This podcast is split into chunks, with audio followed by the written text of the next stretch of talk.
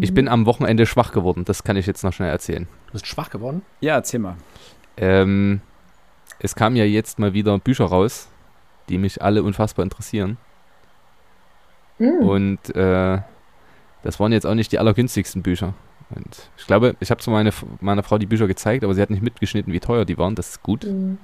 Der eine Typ hat jetzt bei dem WBG-Verlag ähm, Eisen und Blut, eine Militärgeschichte seit 1500 bis zum Ende des Zweiten Weltkriegs rausgebracht. Der hatte davor ein Buch über den 30-jährigen Krieg geschrieben. Ich habe gerade seinen Namen vergessen. Tra tragisch. Das gab es bei der WBG etwas günstiger, aber immer noch für knapp 50 Euro.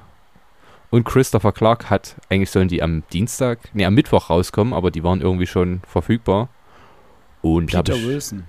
Ja, genau, Peter Wilson. Äh, und äh, von Clark kam jetzt die, das Buch über die Revolution, was halt neu ist, und äh, sein Preußen-Buch nochmal gebunden raus. Und die habe ich natürlich, als ich am Samstag bei in Leipzig war und nochmal schnell durch Hugendubel, Hugendubel starkste, Mhm. habe ich mir schnell beide gegriffen. Ja, ne, erstmal haben. So, aber ich, äh, bei Christopher Clark bin ich da, werde ich Sind ja unangenehm. nicht umfangreich. Und deswegen, die wollte ich unbedingt haben. Ja, jetzt habe ich Mhm. sie und jetzt muss ich sie noch lesen. Eines fernen Tages. Ja, der ist super. Äh, Mhm. aber ich habe derzeit gerade so einen Roman-Fable. Also ich habe zuletzt einige Romane gelesen. Deswegen.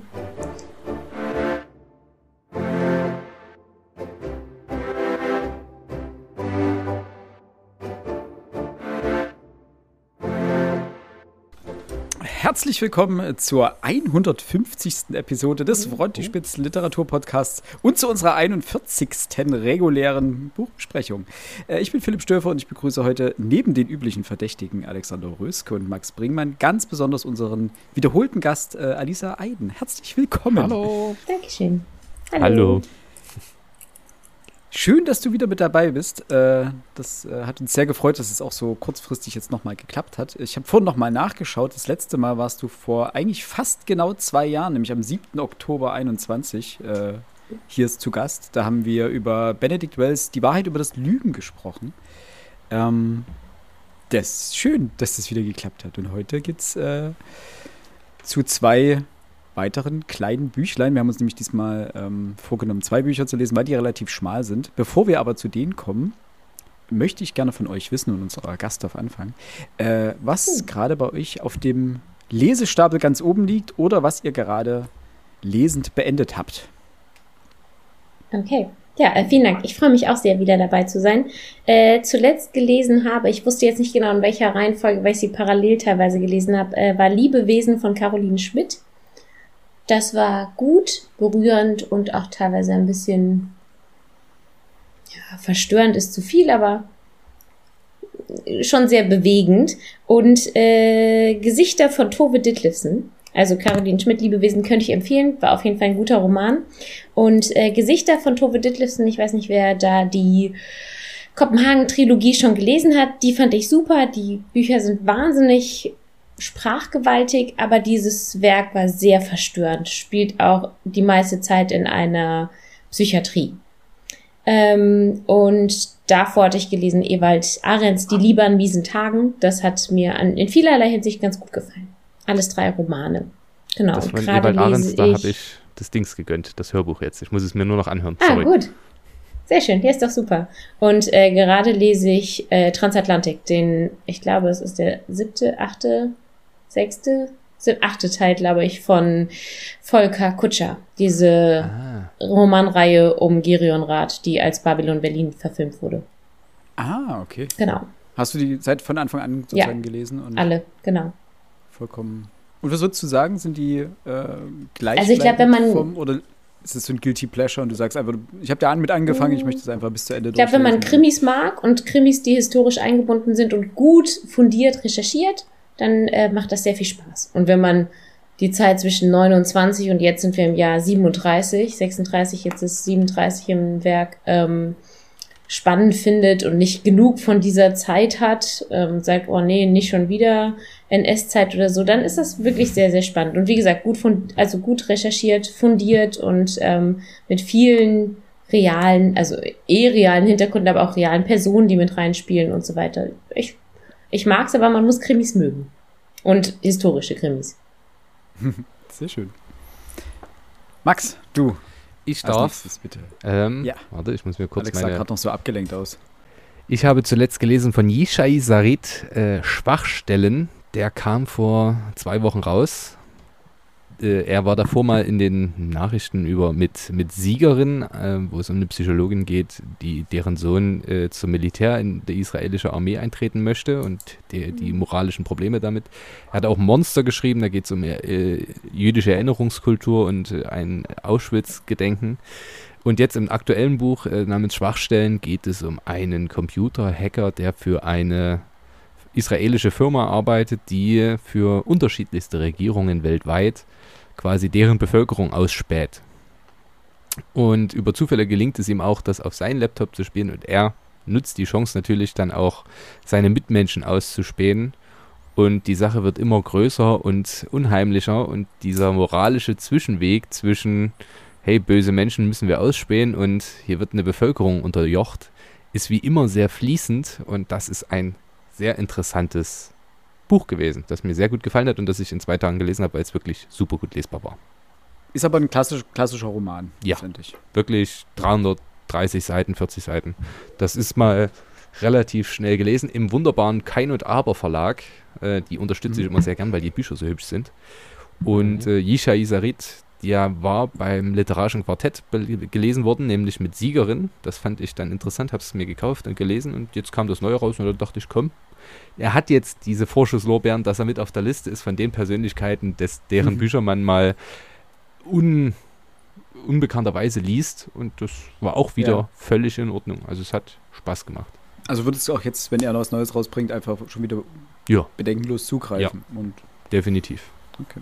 Auch ein flotter Schreibstil, also so nicht so dröge, sondern wirklich da- das grenzt schon fast an Unterhaltungsroman. Was Mhm. kann aber auch daran liegen, dass ich davor eher die, die äh, anstrengenderen Stoffe gelesen habe, sodass eigentlich alles, was darunter liegt, Unterhaltungsliteratur ist. Aber mir hat es Spaß gemacht und das ist ja das, was Bücher auslösen sollen. Ja, absolut.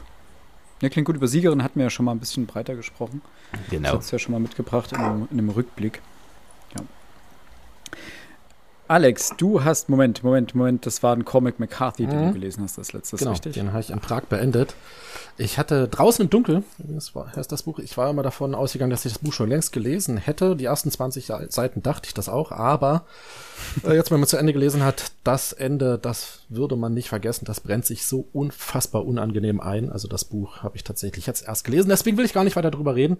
Dean Koons ist der Autor, den ich gerade aktuell lese. Ein Mängelexemplar, eine Neuerscheinung von 1986. Ähm, diesmal nicht unter seinem Pseudonym, sondern unter seinem richtigen Namen. Mängelexemplar für 4 Euro gekauft. Und kennt ihr dieses Gefühl? Ihr lest einen alten Autoren, den ihr vielleicht schon jahrelang nicht mehr, an, nicht mehr in der Hand hattet und wisst sofort, yo, das ist, das ist Dean Kuhns, was ich gerade lese. Habe ich mich sehr gefreut. Ähm, dieses, dieses Gefühl, dieses bekannte Gefühl, man kennt sich irgendwoher, war wieder da.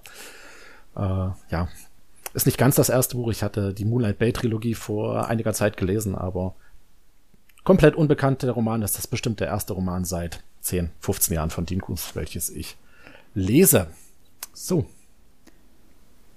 Dankeschön. Ähm, über Comic McCarthy möchte ich aber trotzdem bei Gelegenheit nochmal gerne. was ähm, hören. das ist ähm, wirklich ein also wenn selbst du Böses. sagst, das Ende böses brennt Buch. sich böse Also ein. das ist äh, nur so viel. Wir hatten ja die Straße gelesen und ihr kennt am Mhm. Ende noch die Szenerie mit dem Kind über dem Feuer.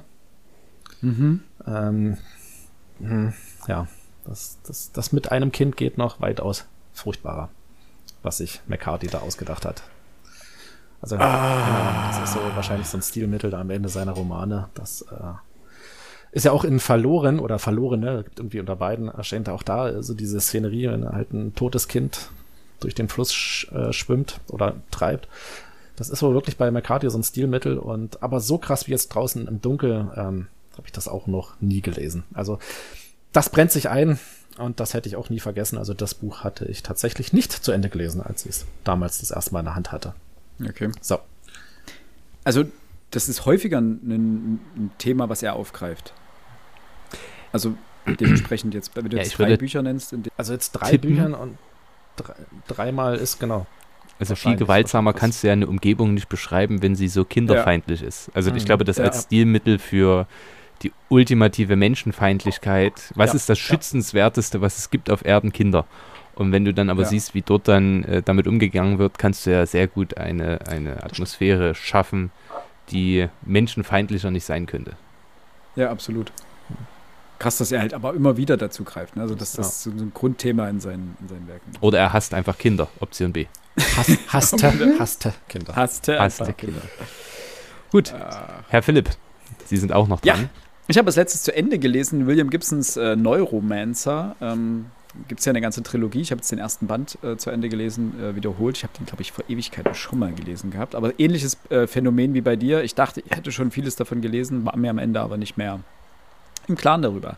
Ähm, 84 äh, erschien in England, äh, in den USA und das grundlegende Buch zum Thema Cyberpunk letztendlich. Alles, was danach an Cyberpunk äh, kam, also seins äh, Matrix zum Beispiel äh, oder auch natürlich diverse Pen-and-Paper-Spiele und äh, Computerspiele etc. Dieses ganze Universum hat William Gibson geschaffen und damit eine Grundlage gelegt und vor allen Dingen auch eine, ein Vokabular geschaffen mit diesem Buch. Also es geht letztendlich ist es eine, eine klassische Heist-Story, also eine Raubgeschichte, äh, in dem irgendjemand ein spezialisiertes Team zusammenstellt, um irgendwas zu klauen. Und das Ganze aber in einem, in einem Umfeld, in einer Umgebung, die er selber sich hat ausgedacht hat, samt der komplett des Vokab kompletten Vokabulars.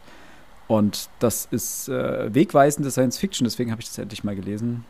Großartiges Buch, aber schwer zu lesen. Also erfordert sehr, sehr viel Mitdenkarbeit. Ja. Großartig, kann ich nur empfehlen. Absolut. äh, Also für jeden, der Science Fiction irgendwie mag. Man muss aber bereit sein, wirklich ganz viel äh, Hirnschmalz zu investieren, weil er ganz viele Synonyme für Dinge verwendet und dann ein Wort nur einmal sagt und im nächsten Moment nimmt, nutzt er das Synonym und du musst einfach mitgedacht haben, dass es das Gleiche ist, was er meint, oder dass er dir vorher erklärt, dass er das synonymhaft verwendet. Ist schon, war echt schön anspruchsvolle Lektüre. So, wir wollen aber heute nicht über Science Fiction reden, sondern über autobiografische Werke. Und zwar über die zwei Werke von Annie Ernaux, der äh, Literaturnobelpreisträgerin von 2022, wenn ich das Mhm. äh, richtig im Kopf habe, die den Nobelpreis für ihr Werk, ihr Gesamtwerk bekommen hat. Ist das richtig? Mhm. Genau. Und wir sprechen heute über Der Platz und Die Scham. Äh, zwei Bücher aus dem Grund, weil beide Bücher zusammen nur etwas über 200 Seiten haben, also je, jeweils 100 Seiten um die, den Dreh. Und dementsprechend äh, heute diese beiden Bücher, die passen auch thematisch sehr gut zusammen. Das wird euch äh, Max gleich erklären, wenn er etwas zur Autorin und über ihr Werk erzählt. Eine kurze Frage vorweg. Wie sieht es bei euch aus? Hattet ihr schon mal Kontakt zu Annie Ernaux? Habt ihr von ihr schon mal was gelesen oder von ihr gehört? Ja. Denn ich hatte bis zu dem Zeitpunkt, als sie Nobelpreisträgerin wurde, noch nicht mal etwas von ihren Werken gewusst, beziehungsweise von ihr. Geschweige denn gelesen. Also ich hatte zur Literatur-Nobelpreisvergabe den Namen tatsächlich aufgeschnappt, aber jetzt gar nicht verinnerlicht. Und bis wir gesagt haben, wir lesen sie jetzt, äh, hätte ich mit dem Namen auch nichts anfangen können. Und hättet ihr nicht gesagt, dass sie den Nobelpreis bekommen hat, beziehungsweise würde es bei mir auf beiden Büchern, großer, dicker Sticker vorne drauf, nicht stehen. Ähm, mir wäre auch nicht eingefallen, dass sie Nobelpreisträgerin ist. Also ich kannte sie nicht und bis, bis, bis wir gesagt haben, dass wir sie lesen, kannte ich sie nicht. So. Ja, also ich hatte von ihr gehört, hatte auch das natürlich mit dem Nobelpreis ähm, für Literatur mitbekommen letztes Jahr und hatte auch vorher schon über ähm, die Verfilmung ihres einen Werkes was mitbekommen, das Thema Abtreibung, was sie thematisiert und so. Ähm, wusste auch direkt, wen ihr meint, als ihr sagtet, was wir lesen werden und besprechen werden. Aber ich hatte tatsächlich noch nichts von ihr gelesen. Es stand aber auf meiner Liste. Und deswegen war ich froh, damit jetzt mal anfangen zu können. Okay, dann bin ich mal gespannt, wenn das, äh, das dir schon vorgenommen hattest, wie dann die Meinung am Ende ausfallen wird. Mhm. Max, du hattest, glaube ich, schon mal ein Buch von ihr gelesen, richtig? Genau. Mindestens. Also ich hatte von ihr schon vor tatsächlich Jahren gehört. Ähm, die ist ja im deutschen Feuilleton auch äh, vielfältig behandelt worden. Größere Bekanntheit hat sie bei mir dann ausgelöst, weil eines ihrer Bücher im Quartett besprochen wurde. Und das fand ich insoweit interessant, weil mich die Thematik immer interessiert. Wenngleich ich natürlich zugeben muss, dass ich keine Frau bin. So deswegen, äh, aber ich finde es immer gut, mich da hineinzuversetzen. Dann habe ich das Buch von ihr gelesen, das aktuelle oder das auf Deutsch aktuelle Buch, nämlich Der junge Mann. Ähm, das fand ich stilistisch äh, einfach interessant. Äh, inhaltlich war das nicht so viel. Jetzt müsste ich natürlich nachgucken, wie viele Seiten das überhaupt hat, aber das war nicht besonders viel. Äh, 48. Also da kam jetzt noch nicht so richtig dieser der inhaltliche Punch, den ich gebraucht habe, den ich haben wollte, aber das Stilistische hat mir damals dort schon gefallen. Und ähm, für mich tatsächlich, wenn man so hört, was sie geschrieben hat und wie sie besprochen wurde, auch vom Feuilleton, von den Kritiken, äh, war es eigentlich nur eine Frage der Zeit und es war für mich wirklich schön zu hören, dass äh, sie den Nobelpreis bekommen hat, nachdem ich mit den letzten PreisträgerInnen und Preisträgern nicht besonders zufrieden war. Ähm, und da ich jetzt nur kurz diese kritische Anmerkung, die Netflix-artige Vergabe von Nobelpreisen, nämlich wir können uns sicher sein, es ist nächstes Jahr kein europäischer Mensch, es wird ein Mann aus einem nicht-europäischen Land sein, das ist für mich völlig albern.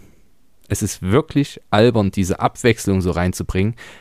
Und wenn es zehnmal hintereinander ein mittelafrikanischer Mann ist, oder eine südostasiatische Frau, wenn das jeweils das Beste ist, was wir haben und was an der Reihe ist, dann sollen die den Preis kriegen. Und wenn es aber 20 Mal hintereinander ein weißer europäischer Mann ist, dann sei es drum, dann ist das so. Aber du kannst wirklich nachgucken, die Vergabe funktioniert genau so. Und das ist wahnsinnig nervig, finde ich. Davon ab, ich mag Peter Handke nicht. Äh, Olga Tokarczuk finde ich anstrengend und äh, Luise Glück war auch vom Feuilleton völlig unverständlich, warum die den Preis gekriegt hat. Den danach, den Namen kenne ich gar nicht und ich habe auch von dem Autor noch nie was gehört. Also sie war für mich wirklich endlich mal wieder ein würdiger Preisträger. Jetzt kurz zu ihr. Äh, Annie Ernaux wurde am 1. September 1940 geboren, also an dieser Stelle nochmal alles Gute nachträglich. Sie wird sicherlich hier zuhören. Ähm, Sie äh, verbrachte ihre Kindheit in Yvetot, das, was wir aus den Büchern mit Y. Kennen, in der Normandie. Äh, das konnte man relativ gut verorten, wenn man die Bücher gelesen hatte. Und auch dann kann man sagen, äh, sie ist in bescheidenen, aber behüteten Verhältnissen aufgewachsen, hatte, genoss eine Kathol sehr katholische Erziehung, ähm, war am Gymnasium. Ihre Eltern waren zunächst Arbeiter und später Ladenbesitzer. Auch das sollte uns aus den Büchern schon bekannt vorkommen. Und für, den, äh, für das Buch Der Platz erhielt sie 1984 den Prix Renaudot. Hoffe ich, dass es ausgesprochen wird, keine Ahnung. Ähm, völlig zu Recht, möchte ich an dieser Stelle anmerken. Und äh, den Nobelpreis für Literatur bekam sie mit der Begründung oder für den Mut und die klinische Schärfe, mit der sie die Wurzeln, Entfremdungen und kollektiven Fesseln der persönlichen e-, Erinnerung aufdeckt. Und viel treffender kann man es nicht formulieren. Ich finde, höchst verdient und auch mit dieser Begründung absolut angemessen, dass sie den Preis bekommen hat. Aber mich interessiert natürlich vor allem eure Meinung, sonst hätte ich diese Bücher nicht in die Runde geworfen. Dementsprechend kommen wir jetzt, bevor wir zu, unserem, äh, zu unserer Spoilerwarnung kommen und dann quasi in die Bücher, äh, in die Büch Buchanalyse gehen, erstmal zu unseren Kurzeinschätzungen. Ähm, und Alisa, du darfst aussuchen, ob du anfangen oder äh, aufhören möchtest. Äh, gerne aufhören. okay. Gut, das heißt also, Max und Alisa sind schon mal, äh, dann müssen wir uns jetzt reinteilen, Alex. Mhm. Ähm, möchtest du? Äh, schnick, schnick, schnack, schnuck. Nein, äh, schnick, bitte fang an. Ich überlasse dir gerne. Danke. Ich hatte es vorhin in der Vorbesprechung schon ganz kurz erzählt. Ich bin ausnahmsweise komplett ohne Erwartungshaltung an dieses Buch angegangen. Jedenfalls an der Platz. Äh, an die Scham hatte ich eine gewisse Erwartungshaltung, die kam allein dadurch, dass das Thema vorsichtig gesagt und in Anführungsstrichen etwas reißerisch war, weil es, dieses Buch wird ja damit beworben, dass sie ein Foto wiederfindet und daraufhin eine Erinnerung ausgelöst wird, wie ihr Vater versucht, ihre Mutter zu, umzubringen. Und das hat das, das, da kommt natürlich eine gewisse Erwartungshaltung bei dem Buch äh, hoch. Das hatte ich bei der Platz gar nicht. Ähm, und ich glaube, dass das Buch im Jahr 1983, als es erschien in Frankreich, durchaus einen Wendepunkt in der französischen Literatur darstellte. Für mich las es sich zwar jetzt interessant, aber wenig überraschend. Also ich glaube, diese, diese augenöffnende Wucht, die es im Erscheinungsjahr 83 hatte in Frankreich, die ist bisschen verflogen, dadurch, dass wir jetzt einfach doch einige Jahre später leben und viel andere soziologische Augenberichte oder Analysen gelesen haben in Romanform vielleicht. Und ich hatte am Anfang, war ich, hatte ich ein bisschen Probleme reinzukommen in ihren Schreibstil. Der ist ja nüchtern, fast kalt. Und dieser telegrafische Stil, das sind ja unglaublich kurze Sätze. Und damit hatte ich so ein bisschen, bisschen mein Problem am Anfang. Und damit fehlte mir irgendwie so diese, diese, diese persönliche Nähe zu ihrem Vater, weil es ist ja einerseits beschreibt sie ihn ja doch durchaus liebevoll in all ihrer Kälte, wie sie schreibt. Andererseits entfremdet sie sich ja auch von ihm ein wenig je, und, und, fühlt sich ja auch ein bisschen oder fühlt, als würde sie einen Verrat an ihrem Vater und an ihrer Herkunft äh, begehen. Ähm, ich glaube, so öffnet sie ja auch das, das Buch. Ähm, das ist die Geschichte eines Verrats an meinen Eltern bzw. an meiner Herkunft. Unterm Strich hat mir der Platz allerdings sehr gut gefallen. Diese Milieustudie fast so akkurat ist und auf so kleinem Raum ein absolut deutliches Bild dieser Zeit und dieses Arbeiterstandes entsteht, das war umwerfend. Äh, während ich bei der Scham echt größere Probleme hatte durch die aufgekommene Erwartungshaltung, dass es sich jetzt darum um diesen, diesen Mordversuch dreht, beziehungsweise darum, wie sie als Kind damit umgeht. Ähm, das passiert ja aber nur zwischen den Zeilen. Das hat heute so ein bisschen, ich habe das Buch gestern zu Ende gelesen, ähm, das hat heute so ein bisschen, habe ich ein bisschen drüber nachgedacht. Ähm, es ist ja nur der Anfang, da schreibt sie über diesen Vorfall und ab dann erzählt sie ja die ganze Zeit, wie sie aufgewachsen ist, wie, wie die Mutter sozialisiert wurde, wie der Vater sozialisiert wurde, wie dieses ganze Gefüge ist um sie drumherum, in welche Schule sie gegangen ist. Also so, sie baut wieder den kompletten, den kompletten Kosmos von damals auf. Und erst ganz am Ende, da kommen wir dann wahrscheinlich äh, dann noch dazu, zieht sie das Ganze zusammen und erklärt daraus, was entstanden ist durch diesen Versuch, der Tötung an äh, ihrer Mutter. Ähm, und das, an den Text bin ich schwer rangekommen. Der hat mich irgendwie zwischendrin tatsächlich auch gelangweilt, als sie dann aufgezählt hat, welche Straße wo lang geht, wo dann welche Boutique ist und was man da kaufen konnte. Hatte ich wirklich meine Probleme mit dem Text gebannt zu folgen. Das war bei der Platz nicht der Fall. Ähm, das hat mich dann erst Ende, am Ende wieder ein bisschen abgeholt und ich glaube, wenn man das nochmal liest, liest man da vielleicht auch noch ein bisschen deutlicher und ein bisschen mehr raus. Aber ich habe allerdings gemerkt, dass bei der Scham der Zugang wesentlich persönlicher ist. Als der Schreibstil ist der gleiche, aber dort habe ich eine, eine, größere Emotionalität äh, im Text gemerkt, gewissermaßen, äh, als bei der Platz.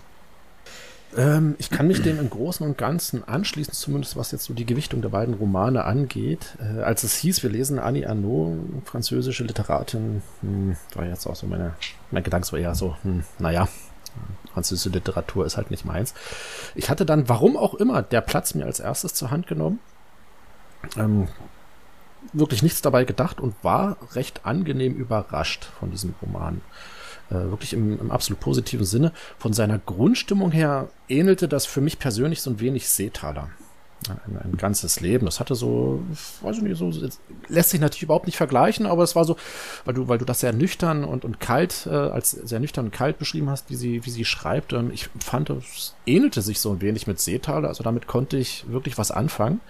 Was man in diesem Roman aber ganz schnell gemerkt hat, ähm, aus meiner Warte heraus, es wäre wirklich gut, wenn man über ein fast schon umfangreiches Wissen über die französische Sozialgeschichte verfügt. Also ich glaube, jemand, der, der viel über die französische Geschichte des 20. Jahrhunderts weiß, über die soziale Geschichte des 20. Jahrhunderts, der liest dieses Buch nochmal komplett anders als ich. Da bin ich mir ziemlich sicher. Und das erwähne ich jetzt deswegen, weil im zweiten Roman, Die Scham, fast schon gegenteilig, ähm, sie las ich das für mich, sie versucht, dem, dem Leser dieses soziale Hintergrundwissen zu geben. Ja, ähm, und das hat mir tatsächlich nicht wirklich gefallen, diese, diese teilweise anderthalb, zweiseitigen Auflistungen von Dingen, die sie in der Schule nicht macht, die man in der Nachbarschaft nicht macht. Das war viel Erklärung bei verhältnismäßig wenig Geschichte, also wenig Roman an diesen Stellen. Ähm, das hat mich tatsächlich, wie du, jetzt nicht so wirklich ähm, abgeholt. Ich, das, das, ich, ich, mochte das Buch auch nicht ganz so sehr. Ähm, daher ist es für mich auch jetzt, vielleicht können wir nachher darüber diskutieren, aber diese Aussage, es sei eben das so das zentrale Werk von Ernaud, kann ich ähm, mir persönlich, erschließt sich mir jetzt nicht. Nichtsdestotrotz, dass wir sie gelesen haben, und ich muss sagen, für mich, das, das ist so schöne Eisenbahnliteratur. Also wenn es diese Romane, ja, wenn, wenn du weißt, du, du setzt dich hier in Dresden in den Zug und fährst nach Budapest. Das sind schöne neun Stunden. Dann nimmst du dir so ein Büchlein zur Hand. Das kannst du dir im Shop unten kaufen. Würde mich gar nicht wundern, wenn es das da unten gibt. Und dann hast du genug Zeit, ähm, das Buch zu lesen, die Bücher auf dich wirken zu lassen. Dann gehst du einen schönen Wein trinken oder ein Bierchen oder wie auch immer, guckst aus dem Fenster und denkst drüber nach und nimmst dir das Buch dann nochmal zur Hand und liest weiter. Das ist für mich so eine, so eine, so eine tolle Literatur. Ähm, aber es ist keine Literatur für den Strand oder für den, weiß ich nicht, für, für zwischendurch lesen. So, meine Meinung. Ich weiß gar nicht, wie ich da am besten anfangen soll. Ich kann sagen, das ist für mich beides nichts zum Wohlfühlen. Ich kann mich leider in beiden Büchern sehr gut in einigen Stellen wiederfinden. Und das ist dann zutiefst unangenehm, wenn ich ehrlich sein soll. Ähm, das macht auch mein Besprechen dieser Bücher heute anstrengender als normal.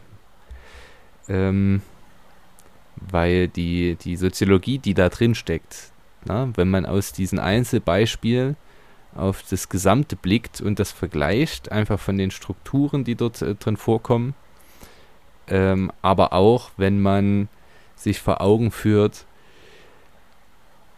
es gibt eine Stelle, das kann man umschreiben mit der Stolz der Armen. Ne? Also auf gar keinen Fall zeigen, dass man, dass man zu wenig hätte, koste es, was es wolle. Äh, das wird schon bei Schuld und Sühne bei Dostoevsky thematisiert. Und wenn ich jetzt sage, dass äh, wenn meine Großeltern Geburtstag gefeiert haben und es waren 50 Leute eingeladen, dann hat mein Opa für 70 Leute Spanferkel und Schwein am Spieß für viel zu viel Geld bestellt und man konnte drei Wochen danach noch davon essen. Einfach damit alle sehen, uns geht's gut. Und ähm, diese Strukturen von Armut sind wirklich schwer bekömmlich, finde ich. Deswegen beide hintereinander war für mich wirklich eine Qual. Nicht, weil die Bücher nicht gut seien oder wären, sondern weil es einfach nicht angenehm zu lesen ist, für mich persönlich. Äh, ich mochte beide Bücher, muss aber euch beipflichten, ich fand der Platz schlicht herausragend. Äh, die Scham kann ich, habe ich zum Ende hin noch verstanden. Äh, zwischendurch ging es mir wie Philipp. Äh, konnte ich zwar dann nachvollziehen, was sie damit bezwecken wollte, aber insgesamt gefiel mir das nicht so gut wie der Platz. Ich kann aber, wie gesagt, den Wert ihrer Literatur völlig nachvollziehen und möchte an dieser Stelle anmerken, weil ich gerade nochmal nachgeguckt habe. Heute erscheint auf Deutsch das älteste Buch von ihr ähm, mit dem doch äh, glanzvollen Titel Die leeren Schränke. Das wird also am Morgen mein Gang zur zum Buchladen werden.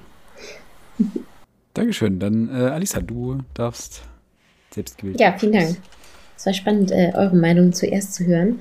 Ähm, ich hatte, ja, ich will nicht sagen, nicht keine Erwartung, schon die Erwartung daran, dass das große Literatur sein muss, weil Literatur-Nobelpreis, man hatte ja schon ein bisschen was davon gehört. Ich hatte tatsächlich bei beiden Werken mit einem eher romanhafteren Stil gerechnet als das, was uns dann eigentlich begegnet der Stil ist ja sehr eigen und ich finde, man braucht auch so ein paar Seiten, um sich so da reinzufinden. Es ist nicht dieses Lesen und man wird so eingelullt von einer ja, tollen Erzählweise, ist direkt in einer anderen Welt oder so, sondern man wird schon mit ja, Sprachgewalt irgendwie konfrontiert, muss sich selber auch mit manchen Dingen auseinandersetzen, wird ein Stück weit auch, ja, wie Max es auch geschildert hat, auf eigene Erfahrungen oder auf nicht nur Erfahrungen aus dem eigenen Leben, sondern aus anderen Leben irgendwie das, was man mitbekommt, was man selber vielleicht auch beobachtet hat schon oder bei anderen erlebt hat, äh, konfrontiert und das macht die Lektüre nicht unbedingt leicht, aber trotzdem in diesem dieser Herausforderung finde ich sehr sehr spannend. Ähm, ich fand es stilistisch wirklich sobald ich drin war, großartig und habe mich zwischendurch geärgert, dass Französisch nur meine dritte Fremdsprache in der Schule war und die bei weitem äh, nicht so intensiv von mir studiert wurde, als dass ich es nicht auf Französisch lesen könnte. Ich habe an vielen Stellen gedacht, ah, wie schade. Ich glaube, der Sprachwitz oder auch das, was hier dargestellt wird an Diskrepanzen, an Ähnlichkeiten, an ja Unterschieden, ähm, hätte man noch besser begreifen können, wenn es nicht eine Übersetzung gewesen wäre. Ähm, ich kann euch zustimmen, ich finde, der Platz war generell viel, viel leichtgängiger zu lesen. Ich glaube, das liegt daran, dass ähm, es weniger diese autobiografische Sicht ist, sondern, oder beziehungsweise es ist ja beides, aber dass es um eine andere Person als sie selbst geht und bei die Scham fließt, also will sie ja so viel zeigen, was irgendwie sie geprägt hat und was ähm, ja Armut und gesellschaftliche Zustände und so weiter abbildet, also eine Sprache, Schamgefühle, verschiedene Gefühle generell, verschiedene gesellschaftliche Gruppen und deren Lebensweisen. Und ich glaube, dass die, die Scham viel, viel komplexer ist und der Platz leichtgängiger zu lesen, weil wir einfach ähm, eine andere Person betrachten, als die, die schreibt und über sich selbst schreibt, auch wenn sie selber sich immer wieder mit einbringt.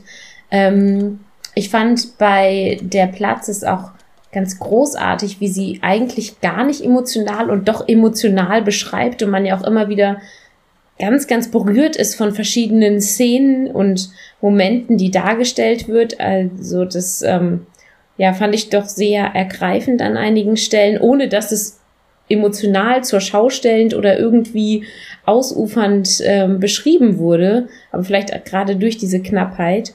Ähm, und was ich bei, also bei der Scham, da gehe ich später, glaube ich, nochmal eher drauf ein, aber da fand ich eben diese ganze dieser Zwist, diese Zwiegespaltenheit, in der sie sich befindet, das fand ich super spannend und mochte bei beiden Werken diese ganzen soziologischen und psychologischen Aspekte auch. Also ich finde, ohne dass sie, ja, dass sie die Psychologie groß in den Vordergrund stellt, spielt sie immer eine Rolle und das Soziologische natürlich, das hat ja Max eben auch ähm, gut erläutert, ähm, ja, greift da ja immer wieder und steht sehr im Vordergrund.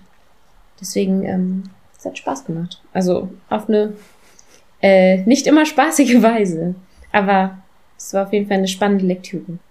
Aber ich glaube, an der Stelle können wir direkt einsteigen. Was ich bei der Scham nämlich toll fand, sie ist ja bemüht, permanent nicht über ihre Gefühle zu sprechen. Das ist das, was du vielleicht gerade meintest mit der Perspektive. Ähm, bei der Platz spricht sie nur über ihren Vater. Und damit kann, ist es einfacher, vielleicht auch dort diesen sehr nüchternen und kalten Schreibstil zu wählen. Ähm, wobei sie bei der Scham viel über sich schreiben muss und dass ihre Gefühle zwischen den Zeilen durchkommen und das, was, was, was sie darunter, äh, was sie, was sie erleidet letztendlich, weil unterm Strich schildert sie ganz viele soziokulturelle Codes, die ihre Zeit prägten und mhm. ähm, unter denen sie aufgewachsen ist, auch unter deren Druck sie aufgewachsen ist. Und diese führen dazu, dass sie, wie sie selber sagt, bis zu dem Zeitpunkt, wo sie über dieses Thema schreibt, also ich glaube 96, wann kam das? War das 96 oder? Ja. Ähm, mit niemandem über diese Tat des Vaters gesprochen hat oder das niemandem erzählt hat ähm, und auch nicht darüber geschrieben hat. Und das bedeutet ja eine absolute Einsamkeit. Sie war ein elf Jahre altes Mädchen und hat mitbekommen, wie ihr Vater versucht hat, ihre Mutter zu töten. Und danach sind sie zum Alltag übergegangen. Sie haben danach einen, Fahrrad, genau, mhm. einen Fahrradausflug oder sowas gemacht. Mhm. Und das heißt, dieses elfjährige Mädchen wurde quasi mit einem aha, Schlag aha, äh, erwachsen mhm.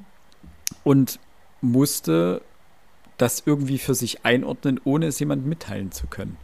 Und da steckt mhm. so viel Emotionalität darin, die sie aber null beschreibt. Also die kommt aus dem Text an sich per se erstmal nicht hervor. Und das, ähm, damit gebe ich dir vollkommen recht, der Text liest sich dadurch viel schwerer, weil wenn du ihn einfach nur als Aufzählung liest, wie er, wie er sie als erstmal entgegentritt, so ja, dann ist sie in der Schule und dann hat sie das gemacht und dann gab es das und das. Und du musst ja erstmal verstehen, was, was das für eine Art Text ist. Also es hilft am Anfang zu verstehen, dass es ein soziologischer Text ist das ja ganz klar Schilder, Gesellschaftsschicht schildert, ähm, wie sie zu der Zeit in Frankreich existiert hat.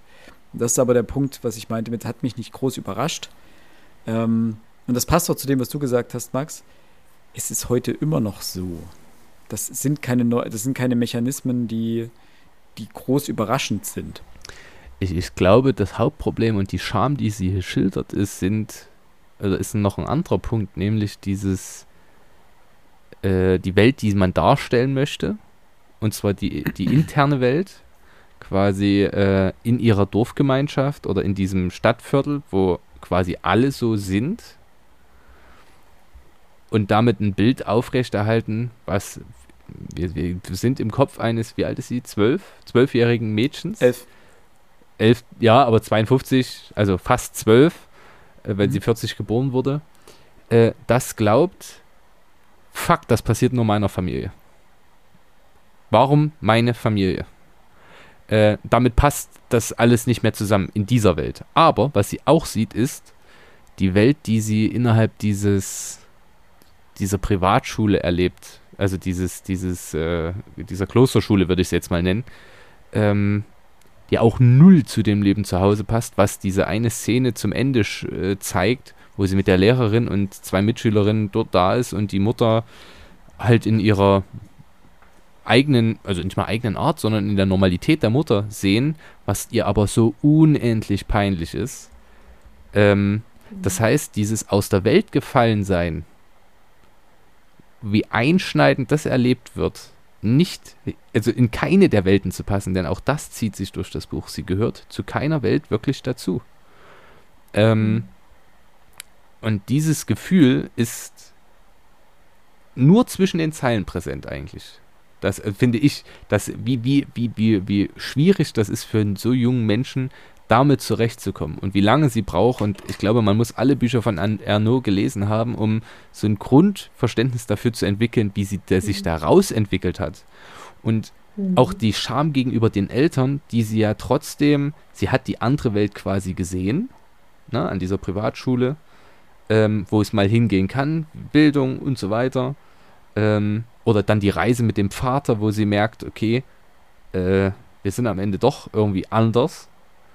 Aber sie hat ja selbst die Distanz zu den Eltern, was eher im Platz zur Geltung kommt. Und dieses quasi abgeschnitten sein von der Welt ist der Inbegriff der Scham, den sie dort durchlebt. Und das macht, ich finde, das ist das Spannende an den Büchern, das Leben von, ich nenne es mal Klassenaufsteigern, so unendlich unangenehm, weil du in die eine Welt nicht mehr zurück kannst und nicht mehr heimisch bist, aber du wirst, die feinen Unterschiede seien hier einmal erwähnt von Bourdieu, ich habe extra gerade nochmal nachgeguckt, 79 rausgekommen, auf Französisch, ähm, du wirst auch nie in der neuen Schicht hundertprozentig ankommen. Und sei es bloß, weil du hin und wieder noch einen normannischen äh, Zungenschlag hast. Oder in unserem Beispiel, du kannst äh, un- studiert haben, du kannst Germanist sein, was weiß ich. Du wirst mir immer den sächsischen Zungenschlag anmerken und das wirkt immer 10 IQ-Punkte dümmer. Das ist schlicht ergreifend so. Ähm, und damit bist du am Ende in keiner Schicht mehr richtig zugehörig und fühlst dich immer fremd, egal in welcher Situation. Und ich glaube, das ist das, was man aus den Büchern von Anjano mitnehmen kann. Ja. Da würde ich mal. Oh, sorry. Nee, du warst zuerst mal. Da würde ich genau mal drauf ausbauen, weil mir kam noch ein zweiter Autor in den Sinn, der sich da in die Richtung beschäftigt hat. Äh, Irving Joffman hat in den 50er Jahren das Buch äh, Wir alle spielen Theater herausgebracht. Er war ein kanadischer Soziologe, ähm, der sich da so ein bisschen mit der Rollentheorie beschäftigt hat. Und er war eben der Meinung, dass wir alle zugleich Schauspieler und Zuschauer sind in der Welt, in der wir leben. Und er war der festen Überzeugung, dass jeder von uns ein Repertoire aus Tausenden und Zehntausenden verschiedenen Rollen besitzt. Und er wollte letzten Endes wissen mit seinen Forschungen, auf welcher Grundlage wählen wir die Rolle auf, aus, die wir eben in einer ganz bestimmten Situation spielen. Und er war der Meinung, A, Max hat das gerade angesprochen, ähm, wir müssen diese Rolle irgendwann mal gelernt haben. Ja, das sieht man das sieht man immer dann, du erkennst einen Neureichen, der sich neben jemand aus dem Geldadel steht, erkennst du nach zwei Minuten, wer der Lottogewinner ist. Das ist, weil der hat dieses, dieses, dieses, diese Rolle nie gelernt, über Geld zu verfügen, mit Geld aufzuwachsen. Ne? Der benimmt sich ganz anders. Dann ist die zweite Sache, welche Rolle wird von uns erwartet, von den Zuschauern, also von euch. Ne? Ganz klar, ich spreche jetzt zu euch ganz anders als irgendwo, keine Ahnung, im Stadion, wenn meine Mannschaft hinten liegt oder äh, auch ganz anders ähm, im Stadion, meine Mannschaft vorne liegt, kurz vor Schluss, ja, das sind alles, ja, ähm, und die dritte Sache, vielleicht wichtigste, welches Ziel will ich erreichen? Und ich glaube, das kam bei der Platz ganz gut heraus, weil diese Betrachtung des Vaters, wir erfahren sowohl in Anführungszeichen, welche Rollen er irgendwo mal gelernt hat. Das sieht man, wie schwer er sich manchmal tut, wenn er irgendwo in fremde Gefilde kommt. Wir wissen aber auch, was der Vater erreichen will. Ne? Dieses, ähm, was sollen die Leute von uns denken? Ne? Also dieses, dieses, dieses, dieses Wahren des Scheins oder, oder diese Wahren, Wahren seiner Stellung und natürlich irgendwo sein, sein, sein Ziel, diese, diese Familie, aber dieses nicht, nicht auffallen, diesen Platz in der Gesellschaft finden, das kam in der Platz relativ gut rüber. Vielleicht ist es deswegen für uns auch einiger, äh, einiges zugänglicher gewesen als die Scham, weil dort fehlt, wenn ich das jetzt mal so ganz grob rekapituliere, dort, dort ist nicht ganz klar, was jetzt so die Rollenverteilung angeht und irgendwie fehlt auch das Ziel. Ne? Ähm, was sie natürlich in der Art und Weise, wie sie die Geschichte erzählt, auch gar nicht irgendwo hätte einbringen können, aber vielleicht das macht das die Charme etwas schwerer lesbar. Nicht komplett unlesbar, aber etwas schwerer lesbar. Ähm, aber zumindest bei der Platz, finde ich, kann Schoffman einiges erklären. Wie es Max ja eben gerade auch versucht hat. Mit. Wen hast du genannt? Bourdieu? Mhm. Ja. Ja, ja, ja, ja, ja. Ich glaube, was der Platz noch so leichtgängig macht, ist, wir haben es mit einem Porträt zu tun. Mit einem Porträt einer anderen Person, deren Leben irgendwie in so kurzen Ausschnitten, in Gedankensplittern. Manchmal sind es ja auch nur, ist nur ein, zwei Sätze oder so, die das Leben des Vaters oder eine Szene aus dem Leben irgendwie darstellen. Und ähm, was beide Werke aber verbindet, das habt ihr beide auch schon herausgestellt, ist irgendwie dieses Gefühl der Scham ja bei beiden. Also auch beim Vater immer diese Angst, sich zu blamieren, was Falsches zu sagen, den Dialekt zu sehr zu sprechen oder so. Auch wenn sie mit ihren Freundinnen kommt, äh, ist ja relativ weit am Ende des Werks. Ähm, dann hält er sich lieber zurück aus Angst, was Falsches zu sagen oder ähm, ja, das, da, da kommt diese Scham immer wieder auf und ich finde, deswegen war der Platz gut, dass wir es alle zuerst gelesen haben, vor der Scham, eigentlich eine gute Grundlage, um das andere Werk noch besser zu verstehen. Weil diese ganze Diskrepanz, diese soziokulturellen Welten, in denen sie sich ja befindet, also in der Schule in einer ganz anderen soziokulturellen Sozialisation als äh, jetzt zu Hause und dieses was ich finde, was diese ganzen beiden Werke so ausmacht, ist dieses ständige Gefühl des Nicht-Dazugehörens oder des Dazugehören wollens, ne, der Vater, der seinen Platz sichern möchte, aber auch wissend darum zu gewissen, also hier gehört er dazu, in diese ja, Gesellschaftsgruppe, die seine Arbeit umgibt mit der Kneipe und dem Publikum und so weiter oder einem Teil des Publikums, der Gäste, die kommen und gleichzeitig aber auch dem Wissen, woanders gehört er nicht dazu. Und das wird ja auch auf dieser Reise der beiden ganz, ganz deutlich. Und gleichzeitig ist sie ja in die Scham ausgelöst durch dieses Ereignis, bei dem Max ja auch schon beschrieben hat, eigentlich die Kindheit oder ähm, Philipp war es auch schon, die Kindheit ja praktisch schlagartig beendet dieses Gefühl, das passiert nur bei uns ähm, und diese, ja, dieses, diese große Scham, die bei ihr aufkommt, allen anderen passiert das nicht, nur bei uns ist so, nur bei uns kommt Mama abends im dreckigen Nachthemd an die Tür und so weiter. Und gleichzeitig dann immer diese Angst dazu, das ist ja eine Angst, aber auch eine, eine große, ja, großes, wie soll ich das nennen, so wie so ein Minderwertigkeitskomplex. Ich gehöre nicht dazu. Ich gehöre nicht in der Schule dazu und ich gehöre aber irgendwie auch zu Hause nicht dazu, weil ich mich durch die äh, Schulform, die ich ähm, ja besuchen darf und die Bildung, die ich erfahre und meine Noten, meine Leistung, meinen Bildungsweg, fühlt sie sich ja auch zu Hause nicht mehr zugehörig. Und gleichzeitig ist ja das für ein Kind ja auch eine komplette Zerrissenheit, dieses, ich möchte nicht dazugehören und irgendwie will ich aber auch dazugehören. Ist ja mein Zuhause, sind ja meine Eltern.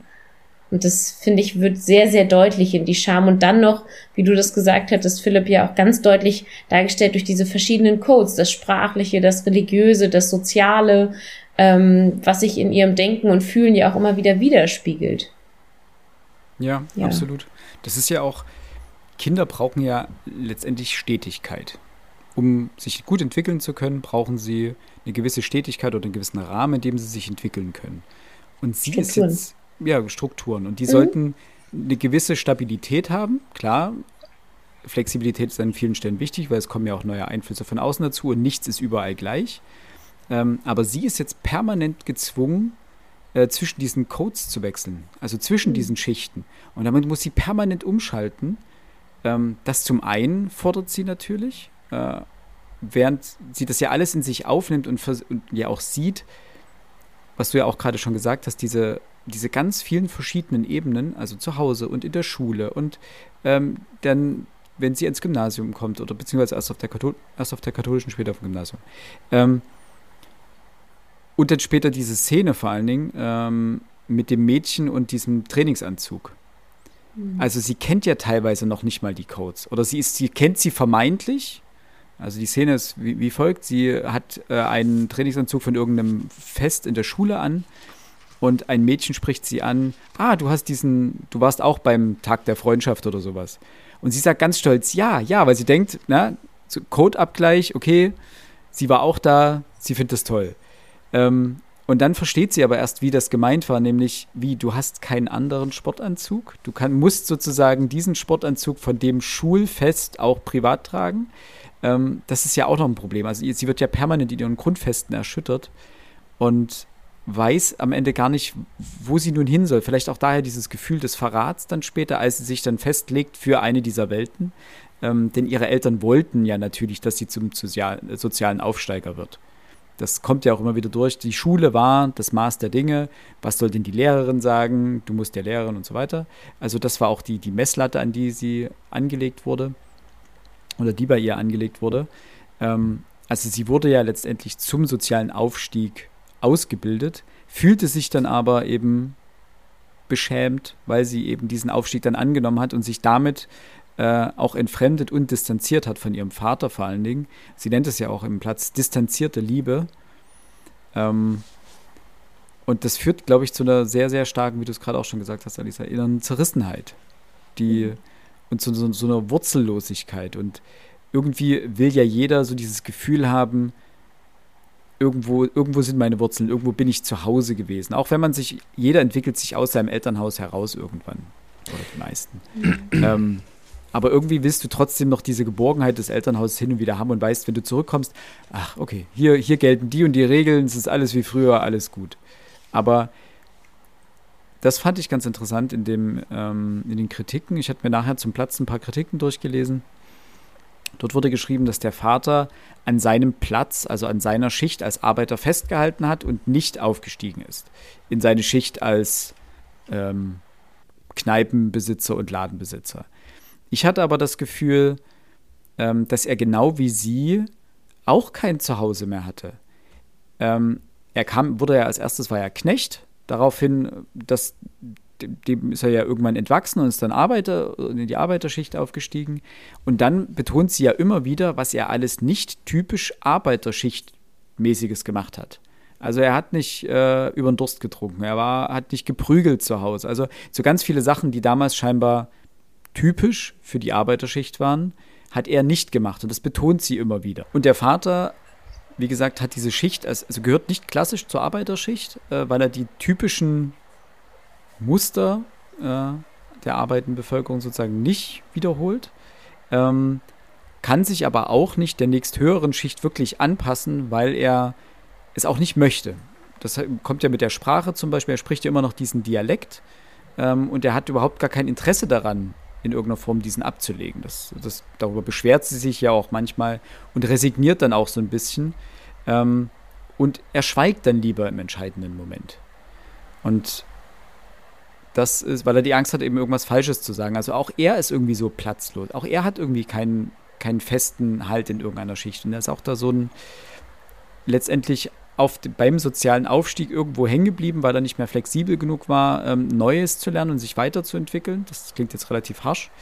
Ähm, und dann eben irgendwo auf so einer Zwischenebene ist er hängen geblieben und damit auch so ein bisschen heimatlos geworden in irgendeiner Form. Er hat auch, was das angeht, sehr unklug teilweise gehandelt. Und ich glaube, das steht auch, äh, deswegen mit reingenommen worden. Ähm, es ist an drei oder vier Stellen relativ häufig angesprochen worden, dass er nicht in einer Gewerkschaft war. Mhm. Was jetzt in Frankreich da, ähm, das ist mir aufgefallen, ähm, weil der Vater hätte bis 67 oder 68 arbeiten müssen.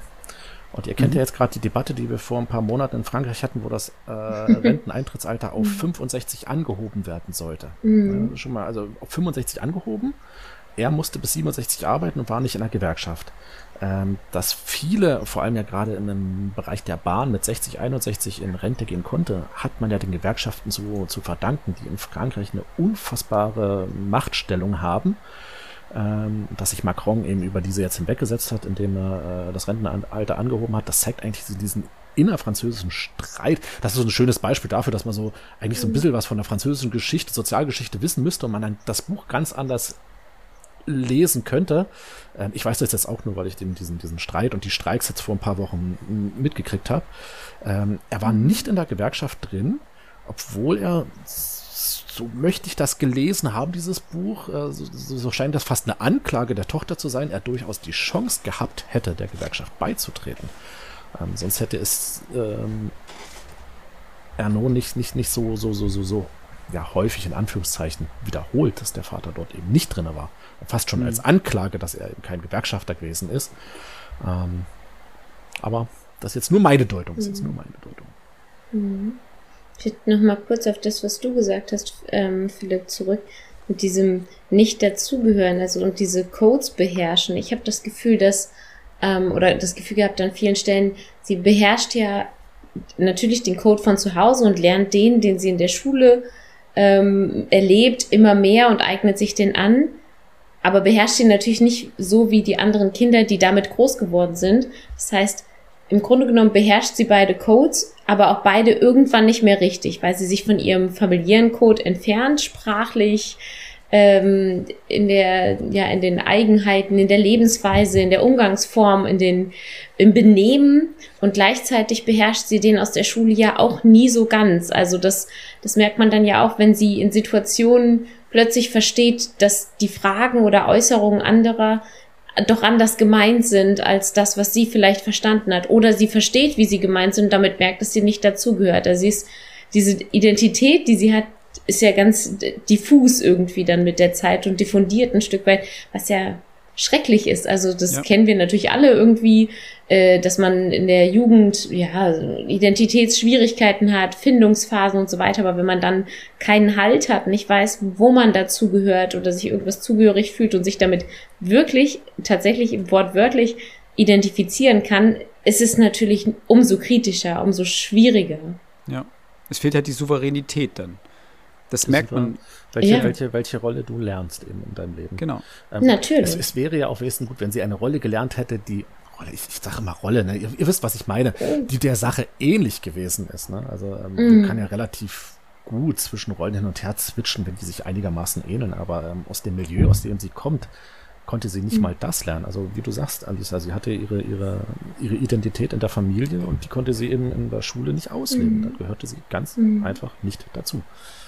Ja. Aber das ist, ähm, kann ja auch jetzt noch passieren, auch als Erwachsener. Ja, na klar. Ähm, einfach Absolut. und auch immer wieder, ich habe das gemerkt jetzt an der Uni, ähm, ich bin jetzt unglaublich selten bei meinem Prof. Also ich schreibe meine Dist halt zu Hause und hin und wieder bin ich mal bei ihm und bin aber eigentlich aus diesem reinen Uni-Alltag, aus diesem Wissenschafts-Uni-Alltag eigentlich komplett raus. Ähm, weil ich nicht am Institut bin, sondern arbeiten gehe woanders. Und wenn du dann dorthin kommst, ähm, die sind ja alle so in ihrem Leben also wie jeder, in, in, seinem Lebensalltag in Anführungsstrichen gefangen. Ähm, du merkst, wenn du dich mit den Leuten unterhältst, es werden ganz, ganz andere Dinge impliziert, beziehungsweise vorausgesetzt, äh, dass der andere das weiß. Und du hast dann, du stehst dann manchmal da, unterhältst dich mit jemandem äh, und er sagt so zwei, drei Sätze und du denkst so, okay, er setzt jetzt einfach ein Wissen voraus, das hier alle haben scheinbar, aber du nicht, du bist nicht hier gewesen die letzten zwei Jahre. Ähm, und das im einfachsten oder im seichtesten Falle sind das Anspielungen in irgendeiner Form auf Veranstaltungen, die stattgefunden haben oder sowas. Aber bei ganz vielen Dingen sind es, ist es einfach tiefergreifendes Wissen, das sie in den letzten Jahren angehäuft haben, was man selber nicht bekommen hat, weil man nicht da war einfach. Und dann ist das auch ein soziokultureller Kult, äh, Code letztendlich, nicht Kult, mhm. ähm, den man nicht versteht. Und dann hast du immer die Möglichkeit, genau wie der Vater, entweder schweigst du dazu und übergehst das oder versuchst das mit irgendwas zu kaschieren. Und letztendlich macht man dann genau das. Man will sich ja nicht anmerken lassen. Oder man hat die Größe und sagt, weiß ich nicht, was meinst du jetzt? Keine Ahnung, verstehe ich nicht.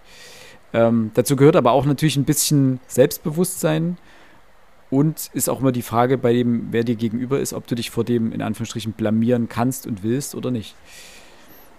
Ja, du eignest dir ja auch dann manchmal Verhaltensweisen an. Also wie Alex, du hast es ja gerade beschrieben mit, ich rede mit euch anders als im Fußballstadion ja. und dann auch noch anders, wenn mein Verein verliert oder gewinnt. Wir können uns ja anpassen. Mhm. Wir haben ja, also würde ich jetzt mal sagen, in einem bestimmten Alter der Jugend erwachsen, ähm, eine, ein gewisses Selbstbewusstsein, dass wir auch damit zurechtkommen, zu sagen, ob das jetzt in der Uni ist oder an der Party, äh, in der Party oder was auch immer, völlig egal. Irgendwo das Gefühl, man ist nicht ganz drin, aber damit kommt man zurecht oder man passt sich eben an oder man hat eben auch verschiedene Arten, sich zu geben in verschiedenen Sphären. Aber auf dem Stand ist man ja in seiner Jugend nicht und auf dem Stand ist man vor allen Dingen in seiner Jugend nicht, wenn man so wenig, ich sag mal, Stabilität erfährt wie sie. Ja. ja. Und das kommt ähm, auch ähm, ich, als Beispiel, ich hatte einen, einen Freund damals, ähm, der dient da, da als Beispiel mal ganz gut. Äh, du hattest verschiedene Charaktere, die waren schon relativ gefestigt. Die hatten ihren Charakter und natürlich haben auch die sich angepasst, je nachdem, mit wem sie gesprochen haben. Aber der hatte die Eigenart, sich so aller halben Jahre neu an jemanden komplett anzupassen und diese Verhaltensweise dann komplett zu übernehmen, auch für sich. Und das hat es ziemlich anstrengend gemacht, weil ein neuer Mitbewohner kam und dann wurde das Verhalten komplett kopiert und plötzlich waren Dinge, die man bis gerade eben gemacht hat. Nee, also das mache ich gar nicht. Also, boah, wer macht denn sowas? Mhm. Spielen? Nein, ich bin erwachsen. Und äh, plötzlich war, also so diese, diese Verhaltensweisen einfach komplett kopieren und dann für sich annehmen. Und das verschwindet natürlich im Erwachsenenalter immer mehr, weil je mehr man sozusagen seinen eigenen Charakter festigt und sagt, das bin ich, desto weniger nimmst du an. Desto, also dann sind es die Bausteine, die du sozusagen dann veränderst, wenn du mit anderen Leuten sprichst, ähm, die werden kleiner und, und, mehr von deiner eigenen Persönlichkeit. Das ist ja, kommt dann hervor. Das ist also eine Art der Persönlichkeitsbildung. Und ich kann mir das wahnsinnig schwer vorstellen, hier in Ihrem Fall vor allen Dingen, wenn diese, diese Zeit, in der deine Persönlichkeit sich maßgeblich bildet, nämlich während der Pubertät und Anfang der 20er, der 20er vielleicht, ähm, wenn die so extrem gestört ist. Und wenn du nicht die Möglichkeit hast, wie sie in dem Fall, dich bei entscheidenden Momenten mitzuteilen, irgendjemanden, damit irgendjemand darüber mhm. zu sprechen. Weil eigentlich sollte das Elternhaus ja die Möglichkeit bieten, genau das zu tun. Wenn ich ein Problem habe, was mich gerade einfach absolut verunsichert, dann mit meinen Eltern darüber zu sprechen. Oder mit einer sehr guten Freundin oder einem sehr guten Freund. Und wenn das nicht da ist, also wenn diese, diese, diese Unsicherheit mit dir selber klären musst, dann stelle ich mir das unglaublich schwer vor und wahnsinnig einsam. Einsam, ja. Mhm. Ähm, jetzt hatten wir, äh, ich habe es extra jetzt nochmal kurz nachgeschlagen, äh, den Herrn Goffman ah, angesprochen. Sehr gut, ja. Oder auch ähm, den Herrn Bourdieu. Ich möchte noch einen dritten ins Feld führen, äh, etwas aktueller, nämlich Aladdin El-Mafalani mit dem Mythos Bildung, in welchem er schildert, warum, ähm, warum Bildungsungerechtigkeit vor allem auch durch Bildungsempfehlungen zustande kommt, bei denen Eltern selber entscheiden dürfen. Denn ähm, er führt das Beispiel an, das Kind oder die Eltern haben beide haben einen Hauptschulabschluss gemacht damals.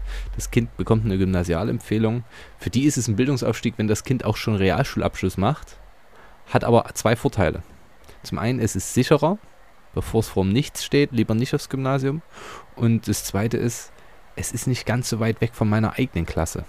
Es entrückt mir nicht vollständig.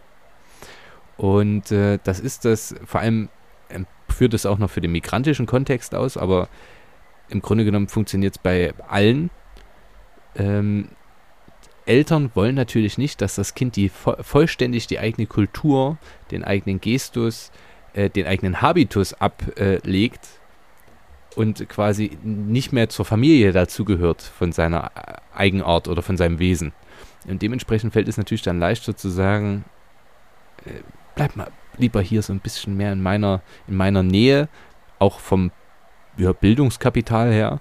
Ähm, und das führt dazu, dass das ganz häufig äh, Menschen aus unteren Schichten nicht das volle mir Maß dessen abrufen, was sie können.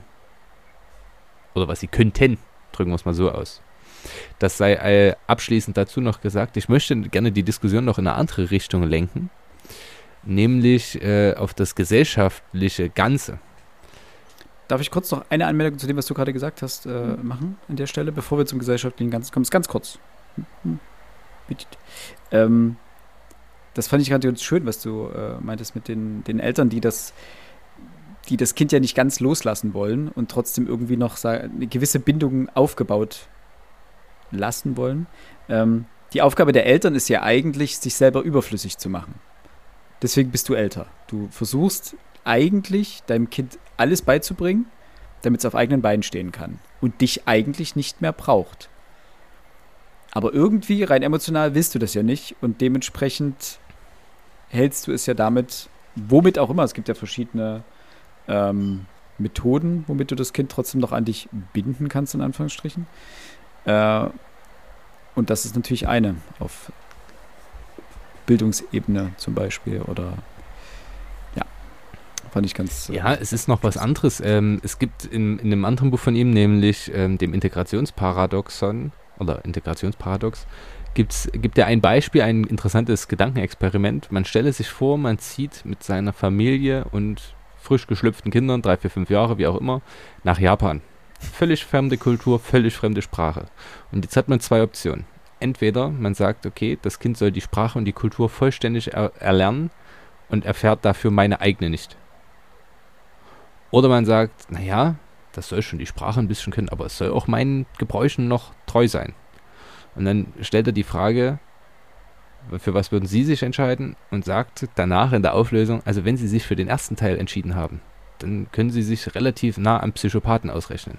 Wenn Sie Ihrem eigenen Kind nichts von Ihrer eigenen Kultur, wie Sie aufgewachsen sind, von all den Kult also von den Gebräuchen, von den Praktiken, die man hat, gar nichts mehr mitgeben wollen, dann gibt es quasi keine Connection mehr zwischen Ihnen und Ihrem Kind. Das heißt, hm. Eltern machen das automatisch. Es geht gar nicht anders. Sie werden das immer mitgeben. Ja. Und man kann das natürlich, er bezieht es primär auf äh, kulturelle Dinge, aber man kann das auch auf äh, bildungsbürgerlichen Habitus übertragen. Na, und es gibt die Stelle beim Platz, wo sie sagt, äh, ja, ihr redet immer so schlecht, kein Wunder, dass ich das in der Schule nicht kann. Eine wahnsinnig mhm. schmerzhafte Erfahrung, ähm, sowohl für den Vater als auch für sie. Und das ist das klassische Wesen eines pubertierenden Kindes, das natürlich irgendwo in den wahren Kern trifft, aber die Eltern können ja auch nichts dafür. Jetzt aber zu dem, auf was ich hinaus wollte, nämlich das gesamtgesellschaftliche. Äh, äh, ähm, was ich ganz spannend fand, ist, dass die Gesellschaft, in der sie aufwächst, in der ihr Vater aufwächst, und es geht ja zu Beginn auch um den Vater des Vaters, ist eine Gesellschaft geprägt von sozialen Normen, von kollektiven Normen, an die sich alle zu halten haben. Nicht negativ auffallen, äh, alle beobachten alles. Es gibt die eine Stelle, wo sie sagt, äh, die Leute haben alles im Blick, auch ob zum richtigen Zeitpunkt des Monats die Binden draußen hängen. Ähm, nur zur Sicherheit, nicht, dass da doch jemand schwanger geworden ist. Äh, und auch das, das, das, das, äh, das, das, ja doch das gesellschaftliche Schachspiel ist da viel komplizierter als bei uns eigentlich, wenn man sich überlegt, naja, ich muss freundlich sein, aber wenn ich zu freundlich bin, bin ich ein gerne groß oder was weiß ich was. Ne? Also man musste immer diesen, diesen Schritt auf der Rasierklinge, äh, diesen Ritt auf der Rasierklinge hinbekommen zwischen ein, ein miese Peter, so war die Formulierung äh, bei Die Scham, und äh, so ein, was, das ist ja ein komischer Typ, der hat ja gar kein eigenes, was macht der hier? Und ähm, dann kann man das ja vergleichen mit heute, ähm, wo vor allem in Großstädten, diese Diagnose würde ich jetzt mal anstellen, alles dafür getan wird, um in irgendeiner Form noch aufzufallen, was aber dazu führt, dass dort niemand mehr auffällt. Also, äh, wenn ich, wenn ich äh, an eine sehr gute Freundin in Berlin denke, wir laufen durch die Straßen, Menschen laufen rum wie die letzten Eimer und was weiß ich, und für mich ist das, äh, das, das, erschüttert mein Weltbild. Äh, und sie nimmt es so gar nicht wahr, weil das schlicht Normalität ist oder ein Mann kommt auf mich zu abends, wir laufen gerade zurück und sagt, entschuldigen Sie bitte. Und ich so, ja. Und er fragt so, äh, möchten Sie Drogen kaufen? Und meine Augen wurden sehr groß Und ich dachte, so, äh, nee, danke. Und dann sind wir weitergegangen. Und sie guckt mich an, warum bleibst du stehen? Und ich so, ne, der Mann hat mich doch höflich angesprochen, warum soll ich nicht stehen bleiben? Äh, wo ich sage, so, das auch da kulturelle Sachen, wo, wo ich aber andersrum denke, wie, sich, äh, wie, sehr, wie sehr sich die Welt zur Individualisierung hin ähm, verändert hat, weg von den kollektiven Normen, außer die eben die, ich sag mal, man sollte jetzt bei Twitter bestimmte Dinge nicht tun, okay, oder schreiben, man sollte keine antisemitischen Hetzpamphlets äh, veröffentlichen, aber das sind so die, die beiden Rahmenpunkte, die man nicht überschreiten sollte, aber ansonsten kann man hier machen, was man möchte. In sexueller Natur, in persönlicher, ich färbe mir die Fa äh, äh, Farbe grün. Es würde jetzt hier in Grimma, wo ich wohne, äh, extrem negativ auffallen. Aber ich glaube, in Berlin wäre das so ein. Huh. Also, kein Problem. Also, die Individualisierung ist viel weiter fortgeschritten. Und ich fand das ganz interessant für diese alten Systeme und das ist bei uns auf den Dörfern, glaube ich, immer noch so. Und das wird sich da auch nie ändern. Ja. Man ist in den kleinen sächsischen Dörfern 40 Jahre, die dritte Generation, ist man immer noch der Zugezogene. Ich glaube, das hat nichts mit sächsischen Dörfern zu tun. Ich glaube, das hat generell was mit kleinen Gemeinschaften zu tun. Mach ja. eine Gemeinschaft klein genug und du wirst diese Mechanismen automatisch hervorbringen. Weil du jeder kennt, dass der Moment ist, wo jeder jeden kennt und jeder dementsprechend dann darüber Bescheid weiß, wer wann was wie tut und man sich viel unterhält und dann bilden sich diese Normen ganz, ganz von alleine heraus. Inklusion ähm, und Exklusion. Ja, während du bei einer genügend großen Menge an Menschen irgendwann den Überblick verlierst und dich gar nicht mehr dafür interessieren kannst oder auch willst, was Person A, B oder C macht. Und dann kriegst du halt vielleicht noch mit hier im Mietshaus, keine Ahnung, was dein Nachbar manchmal tut oder wann der manchmal nach Hause kommt, aber so wirklich tiefergründig interessierst du dich dann dafür ja auch nicht. Ja.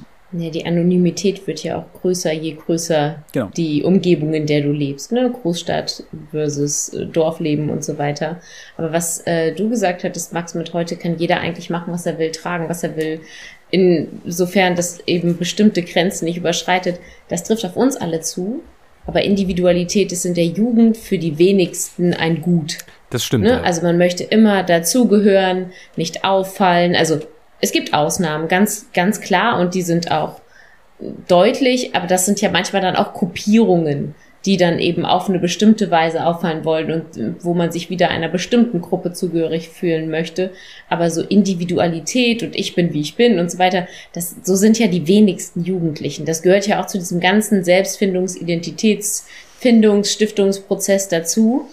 Und umso schwieriger und trauriger ist ja ihre Geschichte. Und ich möchte da nochmal kurz auf das zurück, was du vor einigen Minuten sagtest, Philipp. Ähm, sie hat ja überhaupt niemanden, mit dem sie darüber sprechen kann. Also sie hat ja in keinem der soziokulturellen Bereiche, weder familiär noch schulisch, irgendeine Vertrauensperson, mit der sie über all diese Gefühle sprechen kann.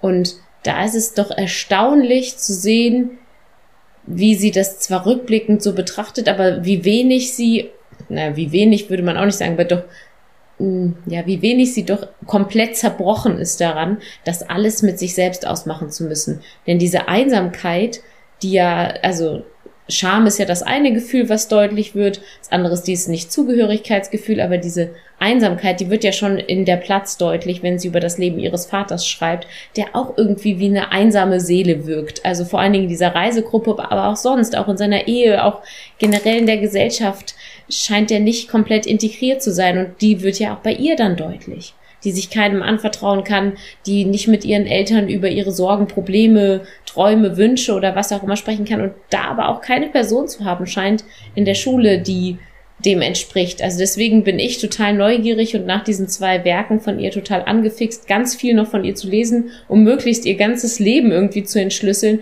zu wissen, okay, gab es da vielleicht doch wen, wahrscheinlich nach der Schulzeit und dann die ersten Partner oder so, aber mh, mm, diese Einsamkeit fand ich war oft schon ziemlich beklemmend. Und obwohl wir diese Anonymität in dem Dorf oder in diesem ländlichen Leben in der Normandie nicht haben und auch so wie du es schildertest, Max, ne, wir haben große Beobachtung dessen, was machen die anderen, wie geben die sich ganz viel nach außen den Schein wahren, scheinen ja doch Mutter, Vater und auch sie selbst für sich stehend sehr einsam zu sein. Ja habe ich das Gefühl. Jedenfalls auch so, wie sie sich unterhalten miteinander. Also das kommt ja, mhm. das zeigt es ja nur an einigen Beispielen. Ähm, aber wo wir gerade bei der Gesellschaft sind, es scheint ja auch eine Gesellschaft der Phrasen zu sein. Mhm. Ähm, und der sich immer wiederholenden Prozesse. Also äh, sie schreibt mhm. das an mhm. einer, einer Stelle im, im Platz, ähm, wie oft die Mutter irgendwie rumschreit, weil, also, was heißt, wie oft sie rumschreit, aber sie brüllte lauter, äh, weil ihr irgendwas auf den Nerv ging, eine späte Lieferung, äh, zu heiße Trockenhaube beim Friseur und so weiter. Ähm, und dann brüllt die Mutter den Vater an, du hast einfach nicht das Zeug zum Händler. Und er antwortet, du Luder, hätte ich dich bloß nicht geheiratet. Jede Woche Esel, Scheusal, armer Wicht, altes Miststück etc. ohne Bedeutung. Also sie, sie beleidigen sich de facto aus unserer Sicht wird wir sagen, ja, sie beleidigen sich permanent. Aber so wie sie das schildert, ist das einfach, das sind Phrasen, die man sich um die Ohren wirft. Das hat gar keine Bedeutung. Da geht es nicht darum, den anderen zu beleidigen. Das ist ihre Art der Kommunikation. Und wenn sie das schreibt jede Woche, dann scheint das die Basis der Kommunikation zu sein. Und ansonsten wird der Vater ja als absolut still beschrieben. Er sagt ja auch ansonsten nicht viel. Ähm, mhm. Wie einsam muss dieser Vater sein? Also es gibt keine Gesprächsebene, keinen Austausch von Inhalten. Es werden einfach nur mhm. sich gegenseitig Wörter an den Kopf geworfen. Und das. Na, nicht nur. Ne sie, mhm. sie beschreibt ja auch Szenen, wo sie sagt, da entdeckt sie die Zweideutigkeit des Umgangs der ja. Eltern miteinander doch im Nachhinein dann. Ja, die, genau also, seine Obszönitäten teilweise oder so, mm, seine schlüpfrigen mm. Bemerkungen oder so, ja. Also sie kann ja natürlich nur, und das muss man auch aus Sicht des Kindes schreiben, was sie mitbekommt. Mm. Und Kinder bekommen von dem, das weiß man auch aus eigener Erfahrung wahrscheinlich, ja nicht immer alles mit, was Eltern miteinander sagen, was sie für Probleme haben oder, oder wie sie sich untereinander austauschen. Ähm, das ist auf jeden Fall ein Punkt. Aber so wie sie es erstmal schildert, und das ist ja für sie entscheidend für ihre Entwicklung, sie nimmt das ja nur so wahr. Mhm. Und auch, das geht ja in, in der Kneipe weiter, so dieses übliche, äh, mach's gut, Chef, mach's besser. Und also auch wie dort wieder die, diese Kneipenphrasen, die da um die Ecke kommen. Ähm, weißt du, Aber ich würde das gar nicht so abstempeln. Ich finde, Phrasen ist der passende Begriff der klingt so negativ. Ist gar nicht vielleicht gemeint. Ist ja gerade, nee, nee, nee, ich glaube das auch, aber ich glaube, das ist gerade das, was denen vielleicht so Sicherheit gegeben hat. Gewisse Redewendungen, gewisse Phrasen zu nutzen und so weiter oder auch also, wenn sich sagen, diese Beleidigungen der Eltern sind deren Love Language, aber irgendwie scheint das ja deren Ding zu sein, so miteinander umzugehen. Ganz ehrlich, ähm, auch das ist nichts, was, was vorbei ist. Ich kenne genügend Menschen, ähm, deren Beziehung, also vor allen Dingen äh, älterer Generation, deren Beziehung genau so waren, was man mitbekommt, die sich nur so unterhalten, wo man denkt, also wirklich lieber einen guten Freund verloren als einen Spruch ausgelassen. Und bei jeder Gelegenheit. Und was ersichtlich ist daran, egal wie wenig Bedeutung es hat. Sie sagt hier, es hat keine Bedeutung. Aber ganz ehrlich, ich glaube, auf lange Sicht zermürbt das und zerstört das Beziehungen letztendlich. Oder, oder hüllt sie aus und macht sie einfach bitter. Ich finde das ganz, ganz interessant, weil man zum Beispiel als, als Kind häufig eine sehr ideelle Vorstellung von zum Beispiel seinen Großeltern hat das sind die Großeltern. Und da gibt es was, ah, da gibt es einen Kuchen und ah, und, und die gute Omi und der gute Opi und so weiter. Ne? Also natürlich alle mit ihren Eigenarten, aber es sind Omi und Opi. Und je älter du wirst und je mehr du verstehst und dann vielleicht auch Tagebücher liest von deinen Großeltern, denkst du dir manchmal so, okay, mein Opa war kein Kind von Traurigkeit oder mein Opa war eigentlich ein übelster Arsch manchmal. Oder also wenn du dann manchmal merkst, was, was so innerhalb dieser Beziehung passiert ist, oder wenn du ja, eben Berichte oder Tagebucheinträge oder Briefe oder sowas findest und denkst dann, heiliger, heiliger Bimbam. Das sind nicht die Engel, die man sich als Kind immer so vorgestellt hat. Diese Beleidigungen, die sie sich gegenseitig um die Ohren werfen, dieses gibt ihnen vielleicht, ist, ist vielleicht ihre Art und Weise, gut, du hast gesagt, vielleicht ihre Love Language, möglich. Ähm, mhm. Heute würde man wahrscheinlich sagen, eine toxische Beziehung vielleicht. Ähm, weil ganz so oft, äh, das aus ihrer Sicht klingt das jetzt nicht wie eine Liebesbeziehung zwischen den Eltern. Also es klingt nicht wie eine Beziehung, die auf Liebe fußt, sondern gefühlt mehr auf Pragmatismus. Oder es ist jetzt halt so, weil sie ist schwanger geworden, aber sie halt geheiratet und ist halt so. Haben sich auch gemeinsam was aufgebaut. Ja, ne? genau. bleibt man halt zusammen, genau, weil das genau. sichert ja die gegenseitige Existenz. Genau. Aber das ist natürlich auch die Zeit eher dafür, dass genau solche Beziehungen geführt wurden, Fall. viel mehr als jetzt, wo man auch sagt, irgendwann mit Ende 50, okay, ich entscheide mich nochmal ganz neu und äh, breche nochmal alles auf. Und es ist kein Grund, mich jetzt nicht nochmal neu zu verlieben und neu irgendwas zu machen. Mhm. Ja. Aber sie, sie scheint ja, also wenn du jetzt sagst, im Nachhinein erkennt man mal, wie die Großeltern wirklich sind oder die Eltern oder was auch immer, ähm, und dass das ideelle Bild, was man lange hatte, dann doch nicht so aufrecht zu erhalten ist. Ähm, das hat sie ja nicht. Nee. Sie verurteilt die Beziehung der Eltern, verurteilt ja gar nicht. Also es ist ja nie der Blick von oben herab oder in irgendeiner Wort, äh, Weise verurteilend, aber es ist ja ähm, nicht auch der Blick auf die Eltern und dieses analytische, oh, es ist noch schlimmer, als ich es als Kind wahrgenommen habe, sondern eher als würde sich das ein Stück weit klären und für sie deutlicher werden, wie die Beziehung ist, ohne dass es positiver oder negativer wird. Bis auf den Moment, wo sie eben dieses Bild findet, 96, und Ja, feststellt, okay, mein Vater hat versucht, meine Mutter umzubringen. Also das ist ja letztendlich genau das, was, was dann wieder nach oben spült in irgendeiner Form. Ja, ja. Auf jeden Fall. Jetzt wäre meine Frage. Gibt es noch einzelne Themen, die wir in dieser Folge besprechen müssten, die noch nicht besprochen worden sind? Oder wollen wir zu unseren abschließenden Einschätzungen kommen? Denn dann könnten wir zumindest noch grob, grob Die Zeit halten. die Richtung unserer, unseres äh, Zeitwunsches einhalten. Und ich denke, wir haben durchaus äh, durchdrungen, um was es in den Büchern geht. Aber ich bin da äh, auch so, dass ich sage, man sollte quasi wirklich alle Bücher von Annie Ernaux lesen. Und ich glaube, am Ende hat man dann eine Vorstellung davon, von ihrem Leben. Ja, das wäre jetzt so meine, mein Vorschlag, den ich hier ins Feld führen möchte. Ähm, nur eine Sache noch, ähm, weil wir gerade gesagt haben, sie spricht nie von oben herab.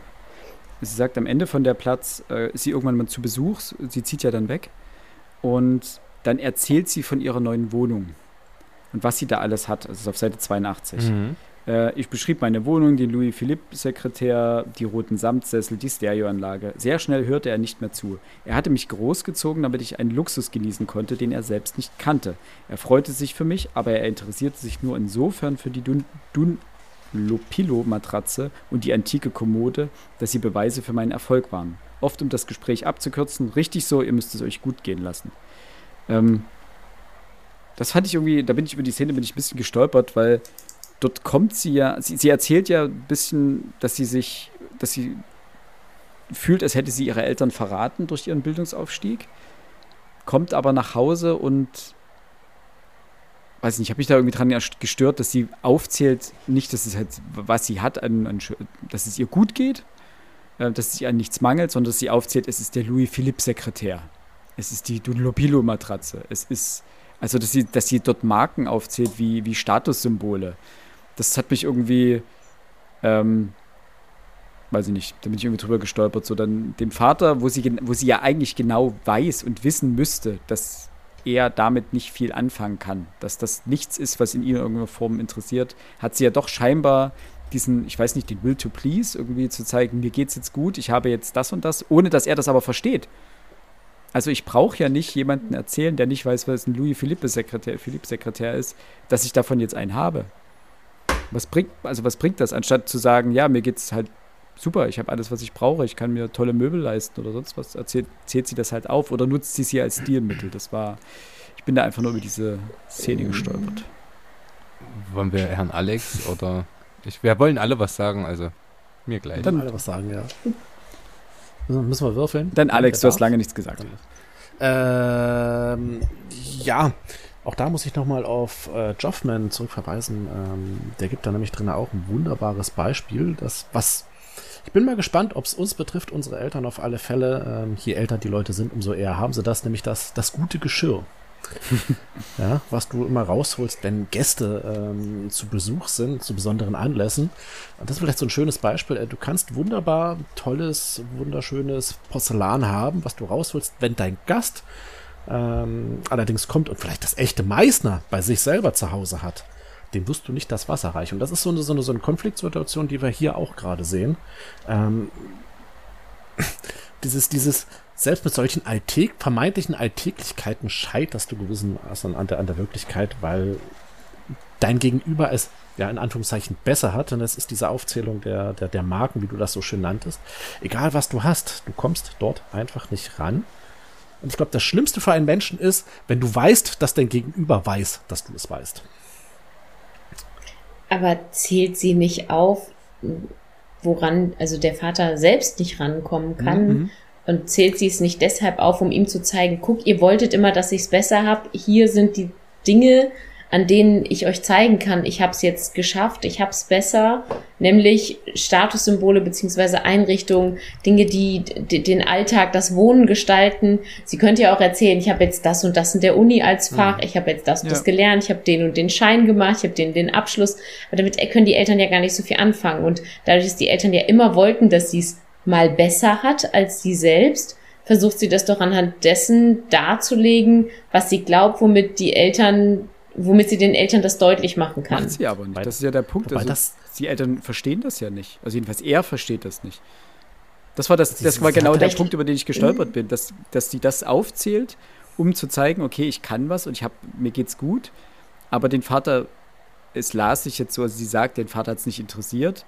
Ich hatte eher das Gefühl, Ja. er hat es auch nicht verstanden, weil er das einfach nicht kennt. Das ist einfach nichts, Ähm, was in will ich seinem gar nicht, gar nicht Horizont sagen. ist. Weiter vorne im Buch wird es erklärt, warum. Ähm, reich sein ist so ziemlich das schlimmste äh, Schimpfwort, was du einem Menschen an den Kopf hauen kannst. Wenn sie jetzt zum Vater geht und ihm sonst da was auftischt, was sie alles besitzt, muss er ja Angst haben, dass sie einer von diesen reichen Aristokratinnen Ja, ist, die es ja aus seiner Sparte absolut abzulehnen geht. Ähm, so, so kommt jetzt so der Gedanke, ist ja gewissermaßen, dass es ihr so gut geht, nur noch ein weiterer Akt der Entfremdung zum Vater. Aber trotzdem geht sie halt hin und Fall. das auf. Also das Trotzdem ist halt dieser Widerspruch, den ich meinte. Ne? Ja. Hm, ist irritiert. Ja. Hm. Max, Max kann das auflösen. Äh, Das was in der Szene nicht angesprochen wurde von euch, ist, was davor geschieht. Nämlich, sie ist zu Besuch bei den Eltern und nimmt äh, ihr, ihr Mann, Freund, ihr Liierter, kommt nicht mit. die hatten sich ja vorgestellt, der Papa hatte sich extra äh, hübsch gemacht, die Krawatte umgebunden, alles gezeigt, was er so geschaffen hat. Aber man stellt relativ schnell fest, äh, die zwei kommen nicht zusammen, weil sie aus völlig fremden Welten kommen. Und beim zweiten Mal hat sie jetzt den Freund nicht mit, bringt das falsche Geschenk mit. Oder liebevoll, wie die Mutter es ausdrücke, ich, äh, drückte, ich werde riechen wie eine Puffmutter. Ja. Ähm, falsches Geschenk. Die Eltern beginnen das Gespräch und erzählen, wie was im Dorf passiert und wer alles gestorben ist. Ich bitte da immer an dieses Wunder, diese wundervolle Szene mit Gerhard Schröder in seinem Heimatdorf zu äh, denken, als er die Leute, die er dort von früher kennt, ja, was ist mit denen? Die sind tot. Ja, aber die Dings und Dings, die, die sind auch schon tot. naja, Ja. ja, ich, ich mach da mal weiter. Und läuft, äh, super, super Szene. Und hier ist es auch, die finden kein gemeinsames Thema. Plus, sie muss zeigen, der Mann ist nicht mitgekommen, weil es mir jetzt schlecht geht oder weil irgendwas anderes Blödes passiert ist. Die finden gar keine Sprache mehr füreinander. Sie interessiert nicht, was in dem Dorf passiert, weil sie da jetzt nicht mehr lebt. Und über was soll sie erzählen? Außer, dass sie vielleicht nachweist, hey, mir geht's gut, auch wenn mein Freund, Mann nicht mitgekommen ist. Und das ist der Grund, warum sie von diesen Sachen erzählt. Weil ihr schlicht nichts Mhm. anderes mehr einfällt, was so zu erzählen ist. Wel welche Themen haben die denn? Die, die, die, gehen vielleicht in, in Paris oder wo auch immer sie lebt, äh, ins Theater. Das spielt für die Eltern gar keine Rolle. Ja. Die Eltern haben ihr, ihr Geschäft und äh, halt dieses, nicht mal die Stadt, sondern nur dieses Viertel, wo die Menschen leben, das spielt in ihrem Leben keine Rolle mehr. Und irgendwo muss man jetzt zusammenkommen. Und sie hatte ja schon die Peinlichkeit dieses falsch äh, gewählten Präsenz, was ihr auch selbst einfällt. Das schildert sie dann auch mehrere Sätze davor. Ja, und auch auf die Gefahr hin, dass sie eben als reich gilt und damit als was Negatives. Über irgendwas muss man sprechen, um die peinliche Schweige der, äh, das, das, peinliche Schweigen der Entfremdung nicht zuzulassen. Und sie ich hat glaube, ja was so. theoretisch. L- Was denn? Sie, und das war der, der Punkt, über den ich auch gestolpert bin, das Kind. Mal abgesehen von, dass, dass das Mhm. Kind keinen Namen hat, nennt sie immer, und dann legte ich das Kind hin. Das ist nicht mein Kind, das ist nicht mein Sohn, das ist nicht meine Tochter, das ist das Kind. Das fand ich dann schon ein bisschen sehr äh, äh, befremdlich, wie sie über ihr, ihr eigenes Kind gesprochen hat. Ähm, und das Kind hat ja eine Connection zum Opa demzufolge. Noch. Der ja, und er zeigt dir ja den Garten und so weiter. Also, das ist ja immer das Schöne bei Kindern. Kinder, die, die taugen ja als Gesprächsstoff auch wenn es ein bisschen ermüdend ist, weil es immer die gleichen Gespräche sind. Ähm, aber wenn du die siebte Schwibschwagerin irgendeiner Tante kennenlernst, mal wieder oder mal wieder siehst, weil die sonst wo wohnt und die einmal alle 400 Millionen Jahre mal zu Besuch kommt, dann, ach, was machen die Kleinen? Und ja, ach, das war bei meinen auch so. Und das ist ja immer so ein Thema. Ähm, nicht mal das taugt scheinbar als, oder das erkennt sie nicht mal. Also sie hat sich wirklich absolut, und das ist, darin gipfelt das Buch ja, absolut von ihren Eltern entfremdet. Und da möchte ich jetzt abschließend dazu noch Genau. auf eine Sache hinweisen, nämlich die ersten Worte dieses Buches, nicht mal des richtigen Buches, sondern des vorangestellten Zitates, das da nämlich lautet, ich wage eine Erklärung, Schreiben ist der letzte Ausweg, wenn man einen Verrat begangen hat. Jean Genet. Und der große Verrat, den sie begangen hat, ist, sich daraus zu emanzipieren. Und sie muss drüber schreiben, um über diesen Verrat hinwegzukommen. Diese Entfremdung, ähm, Mhm. deswegen finde ich der Platz so wahnsinnig rund, Ja. äh, weil die Geschichte in sich stimmig ist. So, aber jetzt. Äh, ich würde Ah. dieses Mal vorschlagen, oder nein, ich lege es natürlich unserer Gästin in die Hände. Ähm, wie wollen wir den Ablauf der Schluss-Abschlussbewertung nehmen? Also wie immer gilt von äh, 0 bis 10 sind alle Punkte möglich. Ähm, und möchtest du den Anfang, das Ende, die Mitte, welche Position möchtest du haben? Ich nehme die Mitte. Diesmal. Ich mache den Abschluss dann. Wenn ich es mir aussuchen darf, nehme ich die Mitte. Ich muss Okay. hier wieder anfangen. Oder ne, diesmal fängst du an, Alex, und ich mach Nummer Mitte zwei. 1 oder Mitte 2, genau. Alex, du fängst an und ich mach dann. äh, jetzt ist doch tatsächlich wieder das passiert, worüber wir so äh, drüber gesprochen haben. Ich hatte gesagt, dass, dass ich von der Platz sehr angenehm überrascht war, weil es mich so ein bisschen an Seetal erinnert hatte. Ich hätte, hättet ihr mich vorhin gefragt, dem Buch, ich hätte gesagt, zwischen sechs und sieben Punkten. Ähm, wohlwollend hätte ich ihm sieben gegeben. Das können wir jetzt kurz machen. Ich würde dem Ganzen jetzt noch einen Punkt mehr geben. Max hat vollkommen recht, das Ende nochmal betrachtet und äh, schon mit dem Eingangszitat Revue passieren lassend. Das Buch ist unfassbar stimmig. Das ist mir, will ich sagen, gar nicht so, so sehr aufgefallen beim Lesen selber. Es, es hat sich halt gut gelesen. Ich bin jetzt keiner, der jetzt permanent in die Tiefe geht. Äh, deswegen mag ich unsere Zusammenkünfte hier einfach. Ähm, ein sehr, sehr schönes Buch. Und Max, ja, auch du hattest eingangs recht, man erkennt sich immer mal wieder. Und sei es dieser Spruch, äh, was sollen die Leute von, von, von uns denken? Das wechselt ja auch, ne? Was sollen die Leute von mir denken, sagt der Vater. Beim nächsten Mal, was sollen die Leute von dir denken? Ähm, nein, das ist ein gutes Buch. Ich weiß gar nicht, was ich dazu groß jetzt sagen soll. Also ich bin jetzt eher, eher fast schon auf eure Einschätzung gespannt. Deswegen würde ich mal zu Die Scham rübernehmen, welches ähm, meine Einschätzung nicht geschafft hat, nochmal nach oben zu klettern. Ähm, es ist nach wie vor für mich persönlich das schwächere Buch, in Anführungszeichen das schwächere Buch. Es hat nicht so viel Spaß gemacht zu lesen. Ähm, mir fehlt der Zugang. Einfach, es ist zu wenig Geschichte, viel zu viel Erklärung der, der Situation, in der sich das, äh, die, die Autorin oder das Mädchen vor allem in der Schule, in der Klosterschule befindet. Mir fehlt dort ganz einfach der Zugang. Ich weiß nicht, wie ihr seht und äh, nochmal zurück auf das erste Buch zu kommen, auch es ist nicht so rund wie der Platz.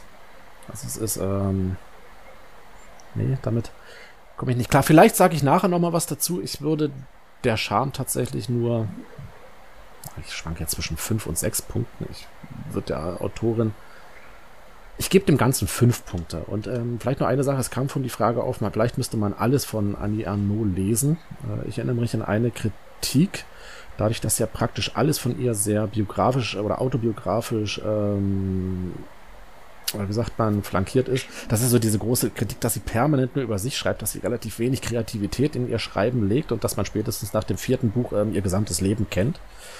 Weiß ich nicht, aber ich bleibe dabei, ähm, sollte man das Buch irgendwo im Bahnhofsladen ähm, finden. Ich glaube, ich würde mir noch mal eins holen von ihr. Ähm, und zwar jetzt ohne jetzt zu sagen, das muss es sein oder das muss es sein, sondern das muss es sein, sondern vielleicht sogar schon das Erstbeste, was mir in die Hände fällt.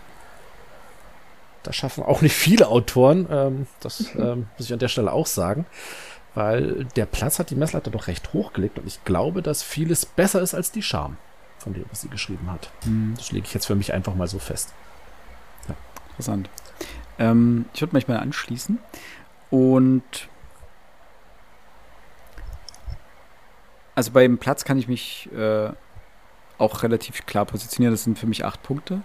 Äh, das ist wahnsinnig rund. Ähm, es hat mir viel deutlicher, auf viel, also auf knappem Raum so viel deutlicher äh, gezeigt, in welcher Welt sie aufgewachsen ist und mit welchen Konflikten sie als Kind zu kämpfen hatte und nicht nur als Kind scheinbar ja bis ins hohe Alter ähm, beschäftigt sie das Ganze so, dass sie es niederschreibt und dass das Schreiben sozusagen ihr Ausweg darauf ist, sich irgendwie mitzuteilen und die Scham wird tatsächlich besser, wenn man den Platz gelesen hat. Beziehungsweise, wer hatte das vorhin gesagt, dass der Platz ihr zentrales Werk sein soll? Ist das? Nee, die Scham. Die Scham, so steht es hinten drauf. Ach so, die Scham ähm, soll ihr ähm, zentrales Werk sein. Ihr zentrales Werk, Hanna Engelmeier von der Süddeutschen naja. Zeitung. Ähm, ich ja, ich würde eher sagen, also aus diesen zwei würde ich eher sagen, man liest als erstes den Platz von ihr und dann reichert man dieses Wissen, was man daraus über sie bekommt, weil in der Art und Weise, wie sie ihren Vater charakterisiert, wie sie über ihren Vater schreibt und was das über sie sagt, ähm, erfährt man so viel über dieses Sozialgefüge, über die soziokulturellen Codes, die zu der Zeit äh, galten, in der sie aufgewachsen ist, äh, was sie als Person beeinflusst hat, dass alles, was an Büchern dazukommt, einfach mehr Puzzleteile hinzufügt. Ähm, hätte ich jetzt nur die Scham gelesen, hätte ich gesagt, pff, keine Ahnung. Wie, wie Alex vielleicht fünf Punkte hat mich jetzt, ich weiß, was sie beabsichtigt, aber das ist so ein typisches Werk. Ähm, das ist mein Ziel und jetzt muss ich ganz viele Sachen ähm, erstmal aufstapeln, damit der Leser weiß, äh, wo ich überhaupt hin will. Und dann mache ich den Rahmen rund und am Ende füge ich das alles zusammen. Ähm, das ist viel organischer bei, beim Platz. Und wenn man das aber so liest, dass man als erstes den Platz liest, damit ein Grundbild von ihr hat und auch ein Grundverständnis von ihr hat, weil der auch als Text besser ist, und dann sich die Scham dazu nimmt, ist es auch rückblickend betrachtet, die Scham gar nicht mehr so schlecht in Anführungsstrichen. Also ich würde dem Platz, wie gesagt, acht Punkte geben und der Charme sieben. Weil sie den Text so gut ergänzt damit, weil man viel von ihr schon weiß, viel von dem Vater schon weiß. Ich hatte am Anfang, lustigerweise, als ich die, die Scham angefangen hatte, hatte ich ein Problem, die beiden Personen zusammenzuziehen im Kopf. Das waren am Anfang für mich neues Buch, neuer Text, neue Personen. Ähm, und es hat eine Weile gedauert, so fünf, sechs Seiten, bis ich verstand, also bis mein Gehirn gesagt hat, ja, das ist das gleiche Mädchen, dem das widerfahren ist. Weil über das Buch, der Platz, ist ein Bild von dem Vater entstanden, zu dem das Bild, was am Anfang von die Scham aufgebaut wurde, am Anfang nicht so recht passen wollte. Das war irgendwie, also weil Gewalt, körperliche Gewalt vor allen Dingen spielte keine Rolle und das hat irgendwie am Anfang nicht zusammengepasst, hat eine Weile gedauert, ähm, und das hat tatsächlich dieser Mittelteil, als es um dieses Umfeld ging, in dem sie aufgewachsen ist, äh, der hat das genau bewirkt, dass es die beiden Bücher inhaltlich miteinander besser verknüpft hat und so ihre Welt noch deutlicher umrissen hat. Und dementsprechend würde ich, ähm, ich weiß jetzt nicht, ob ich wirklich angefixt bin und alles von ihr lesen möchte, aber ich würde auf jeden Fall gerne noch mal ein Buch von ihr lesen irgendwas, was dieses Bild noch ein bisschen weiter unterfüttert, was da noch ein bisschen mehr was dazu packt, ähm, was mich das Ganze hoffentlich noch besser verstehen lässt. Ich weiß nicht, ob das dann wirklich so ist, dass man nach fünf Büchern ihre ganze Lebensgeschichte kennt und dann irgendeine Redundanz aufkommt. Das wird dann wahrscheinlich auch das neueste Buch von ihr zeigen. Aber lange Rede, kurzer Sinn. Dem Platz gebe ich acht Punkte, der Charme aufgrund der Lektüre, der vorangegangenen Lektüre des Platzes sieben Punkte. Und zumindest den Platz würde ich äh, würde ich eine absolute Leseempfehlung geben. Ähm, ja, ihr habt ja schon einiges gesagt von dem, dem ich mich anschließen kann. Also ich würde tatsächlich versuche es kurz zu fassen, äh, den Platz auch mit acht Punkten bewerten. Das war sehr organisch, sehr rund, sehr berührend und aber auch stilistisch einfach schon so prägnant und so spannend und so gut und klug gemacht, ähm, dass ich dem gerne acht Punkte geben möchte. Auch einfach, weil es eine ja, Geschichte ist, die so in der Darstellung des Lebens des eigenen Vaters, die ich so nicht gelesen hatte, nicht erwartet hatte und die mich trotzdem auf verschiedene Weise begeistert hat. Also inhaltlich, stilistisch, emotional und so weiter. Ähm, gleichzeitig aber auch berührt hat und mitgenommen hat und nicht nur positive Emotionen hervorgerufen hat. Genau, ich versuche das jetzt einfach mal ein bisschen zu verkürzen. Und ich mochte diesen, ich sag mal, autosoziografischen Blick auf das Ganze. Also diese ich weiß gar nicht, Milieudarstellung, aber diese, diesen Blick auf die Gesellschaft und die gesellschaftlichen Strukturen. Mm, ich würde die Scham mit sieben Punkten bewerten. Ich finde, also weniger möchte ich ihr nicht geben und ich glaube, dass das, was wir auch schon vorher herausgestellt haben, man begreift die Scham besser, wenn man der Platz gelesen hat, weil man ein Stück weit schon versteht, worum es geht. Das Gefühl des Nicht-Dazugehörens, des Dazugehörens wollen, der Versuch, des Versuchs, den Platz in der Gesellschaft zu finden, zu sichern, diese Identitätsstiftung oder Identitätsdiffusion, die stattfindet, gleichzeitig die Scham aber als Gefühl, was ja irgendwie das Mädchen von damals mit der, also in 1952 mit der Frau von 1996 verbindet. Das ist ja irgendwie so ein übergreifender Rahmen, den das Gefühl bildet. Das finde ich alles wahnsinnig klug und ähm, finde auch dieser ja, Blick auf die verschiedenen Kodizes, die aufgezeigt werden, wie wir das schon herausgestellt hatten, die Sprache, das soziokulturelle, die Bildung ähm, und dieses Versuchen, die Sprache irgendwie aufzugreifen, aber nicht zur Schau zu stellen und gleichzeitig ähm, ja dabei mh, mm, nie dieses von oben herab auf dieses ganze, ja, die, die, die Jugend, die Milieus und so weiter darzustellen. Das finde ich wahnsinnig gut gemacht. Es ist eine schwerere Lektüre, auch einfach, weil sie versucht, eben verschiedene Codes, verschiedene Bereiche ihres Lebens darzustellen, wie sie sie beeinflusst haben, wie sie sich daraus losgekämpft hat, aber wie sie auch gleichzeitig die irgendwie naturgetreu darstellen möchte. Ähm, das finde ich wirklich gut gemacht, ergreifend, manchmal schmerzhaft beim Lesen ähm, und nicht immer leichtgängig, aber das macht ja ein Werk nicht unbedingt schlechter und deswegen gebe ich dem dann sieben Punkte. Sehr schön. Dankeschön. So.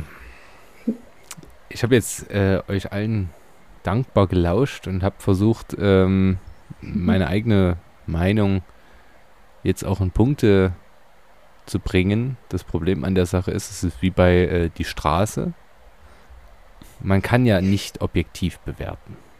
Ja, das äh, bleibt, was bleibt mir anderes übrig, als das zu äh, bewerten, was ich hier gelesen habe. Und da muss ich einfach sagen, ähm, ich bin ja für Schmerzen in der Lektüre sehr zu haben, sonst macht es keinen Spaß. Und äh, auch wenn der Satz völlig ausgelutscht ist von Kafka, äh, der im Buch muss eine Axt sein für das gefrorene Meer in uns. Das war so eine Axt für mich, wirklich. Mhm.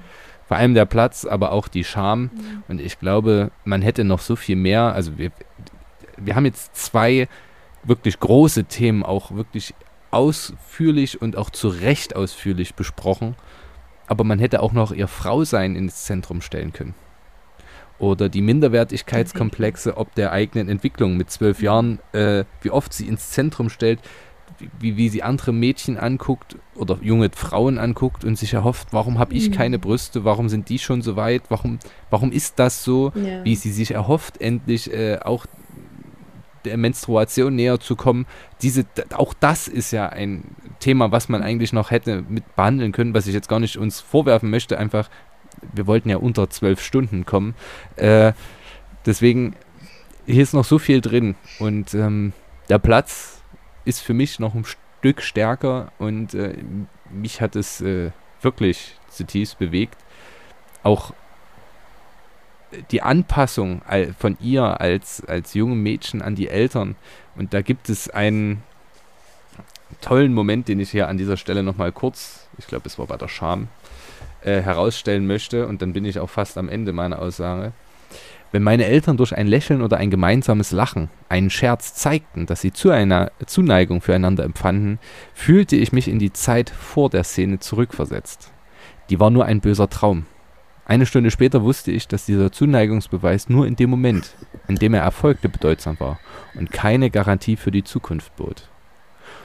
Und äh, auch dieses Wissen, dass das Bild der heiligen Eltern, das man als Kind hat, an irgendeinem Punkt in seiner Kindheit pulverisiert wird. Das ist eine Erkenntnis, die sie hier mit so schönen Worten äh, umschreibt. Deswegen bin ich am Ende bei neun Punkten für den Platz und sieben für die Scham. Amen. Ich hatte, das hatte ich beim Lesen von Die Scham, dachte ich mir zwischendrin, ich saß im Bus und dann mir, das ist so ein richtiger Surkamp-Text. So ein Buch kann nur bei Surkamp erscheinen. Das nur als Anmerkung noch dazu. Nein, es hat mir äh, sehr viel äh, Spaß bereitet, mit euch dreien äh, dieses, äh, diese Bücher zu besprechen. Vielen lieben Dank. Äh, liebe Hörerinnen und Hörer, äh, wir hoffen, es hat auch euch äh, gefallen und vielleicht ein bisschen was mitgegeben.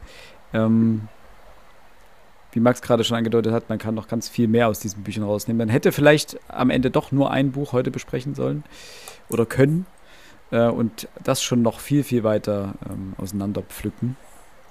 Aber soll ja letztendlich nur einen kurzen äh, Appetithappen bieten und dass ihr das Buch vielleicht selber lest, weil es lohnt sich äh, wirklich. Ansonsten bleibt nicht mehr viel zu sagen. Vielen lieben Dank äh, fürs Zuhören, euch vielen lieben Dank fürs äh, so viel diskutieren und lesen und argumentieren. Lasst es euch gut gehen. Einen schönen Abend und bis bald. Tschüss. Tschüss. Bis bald und Kopf hoch. Tschüss. Tschüss.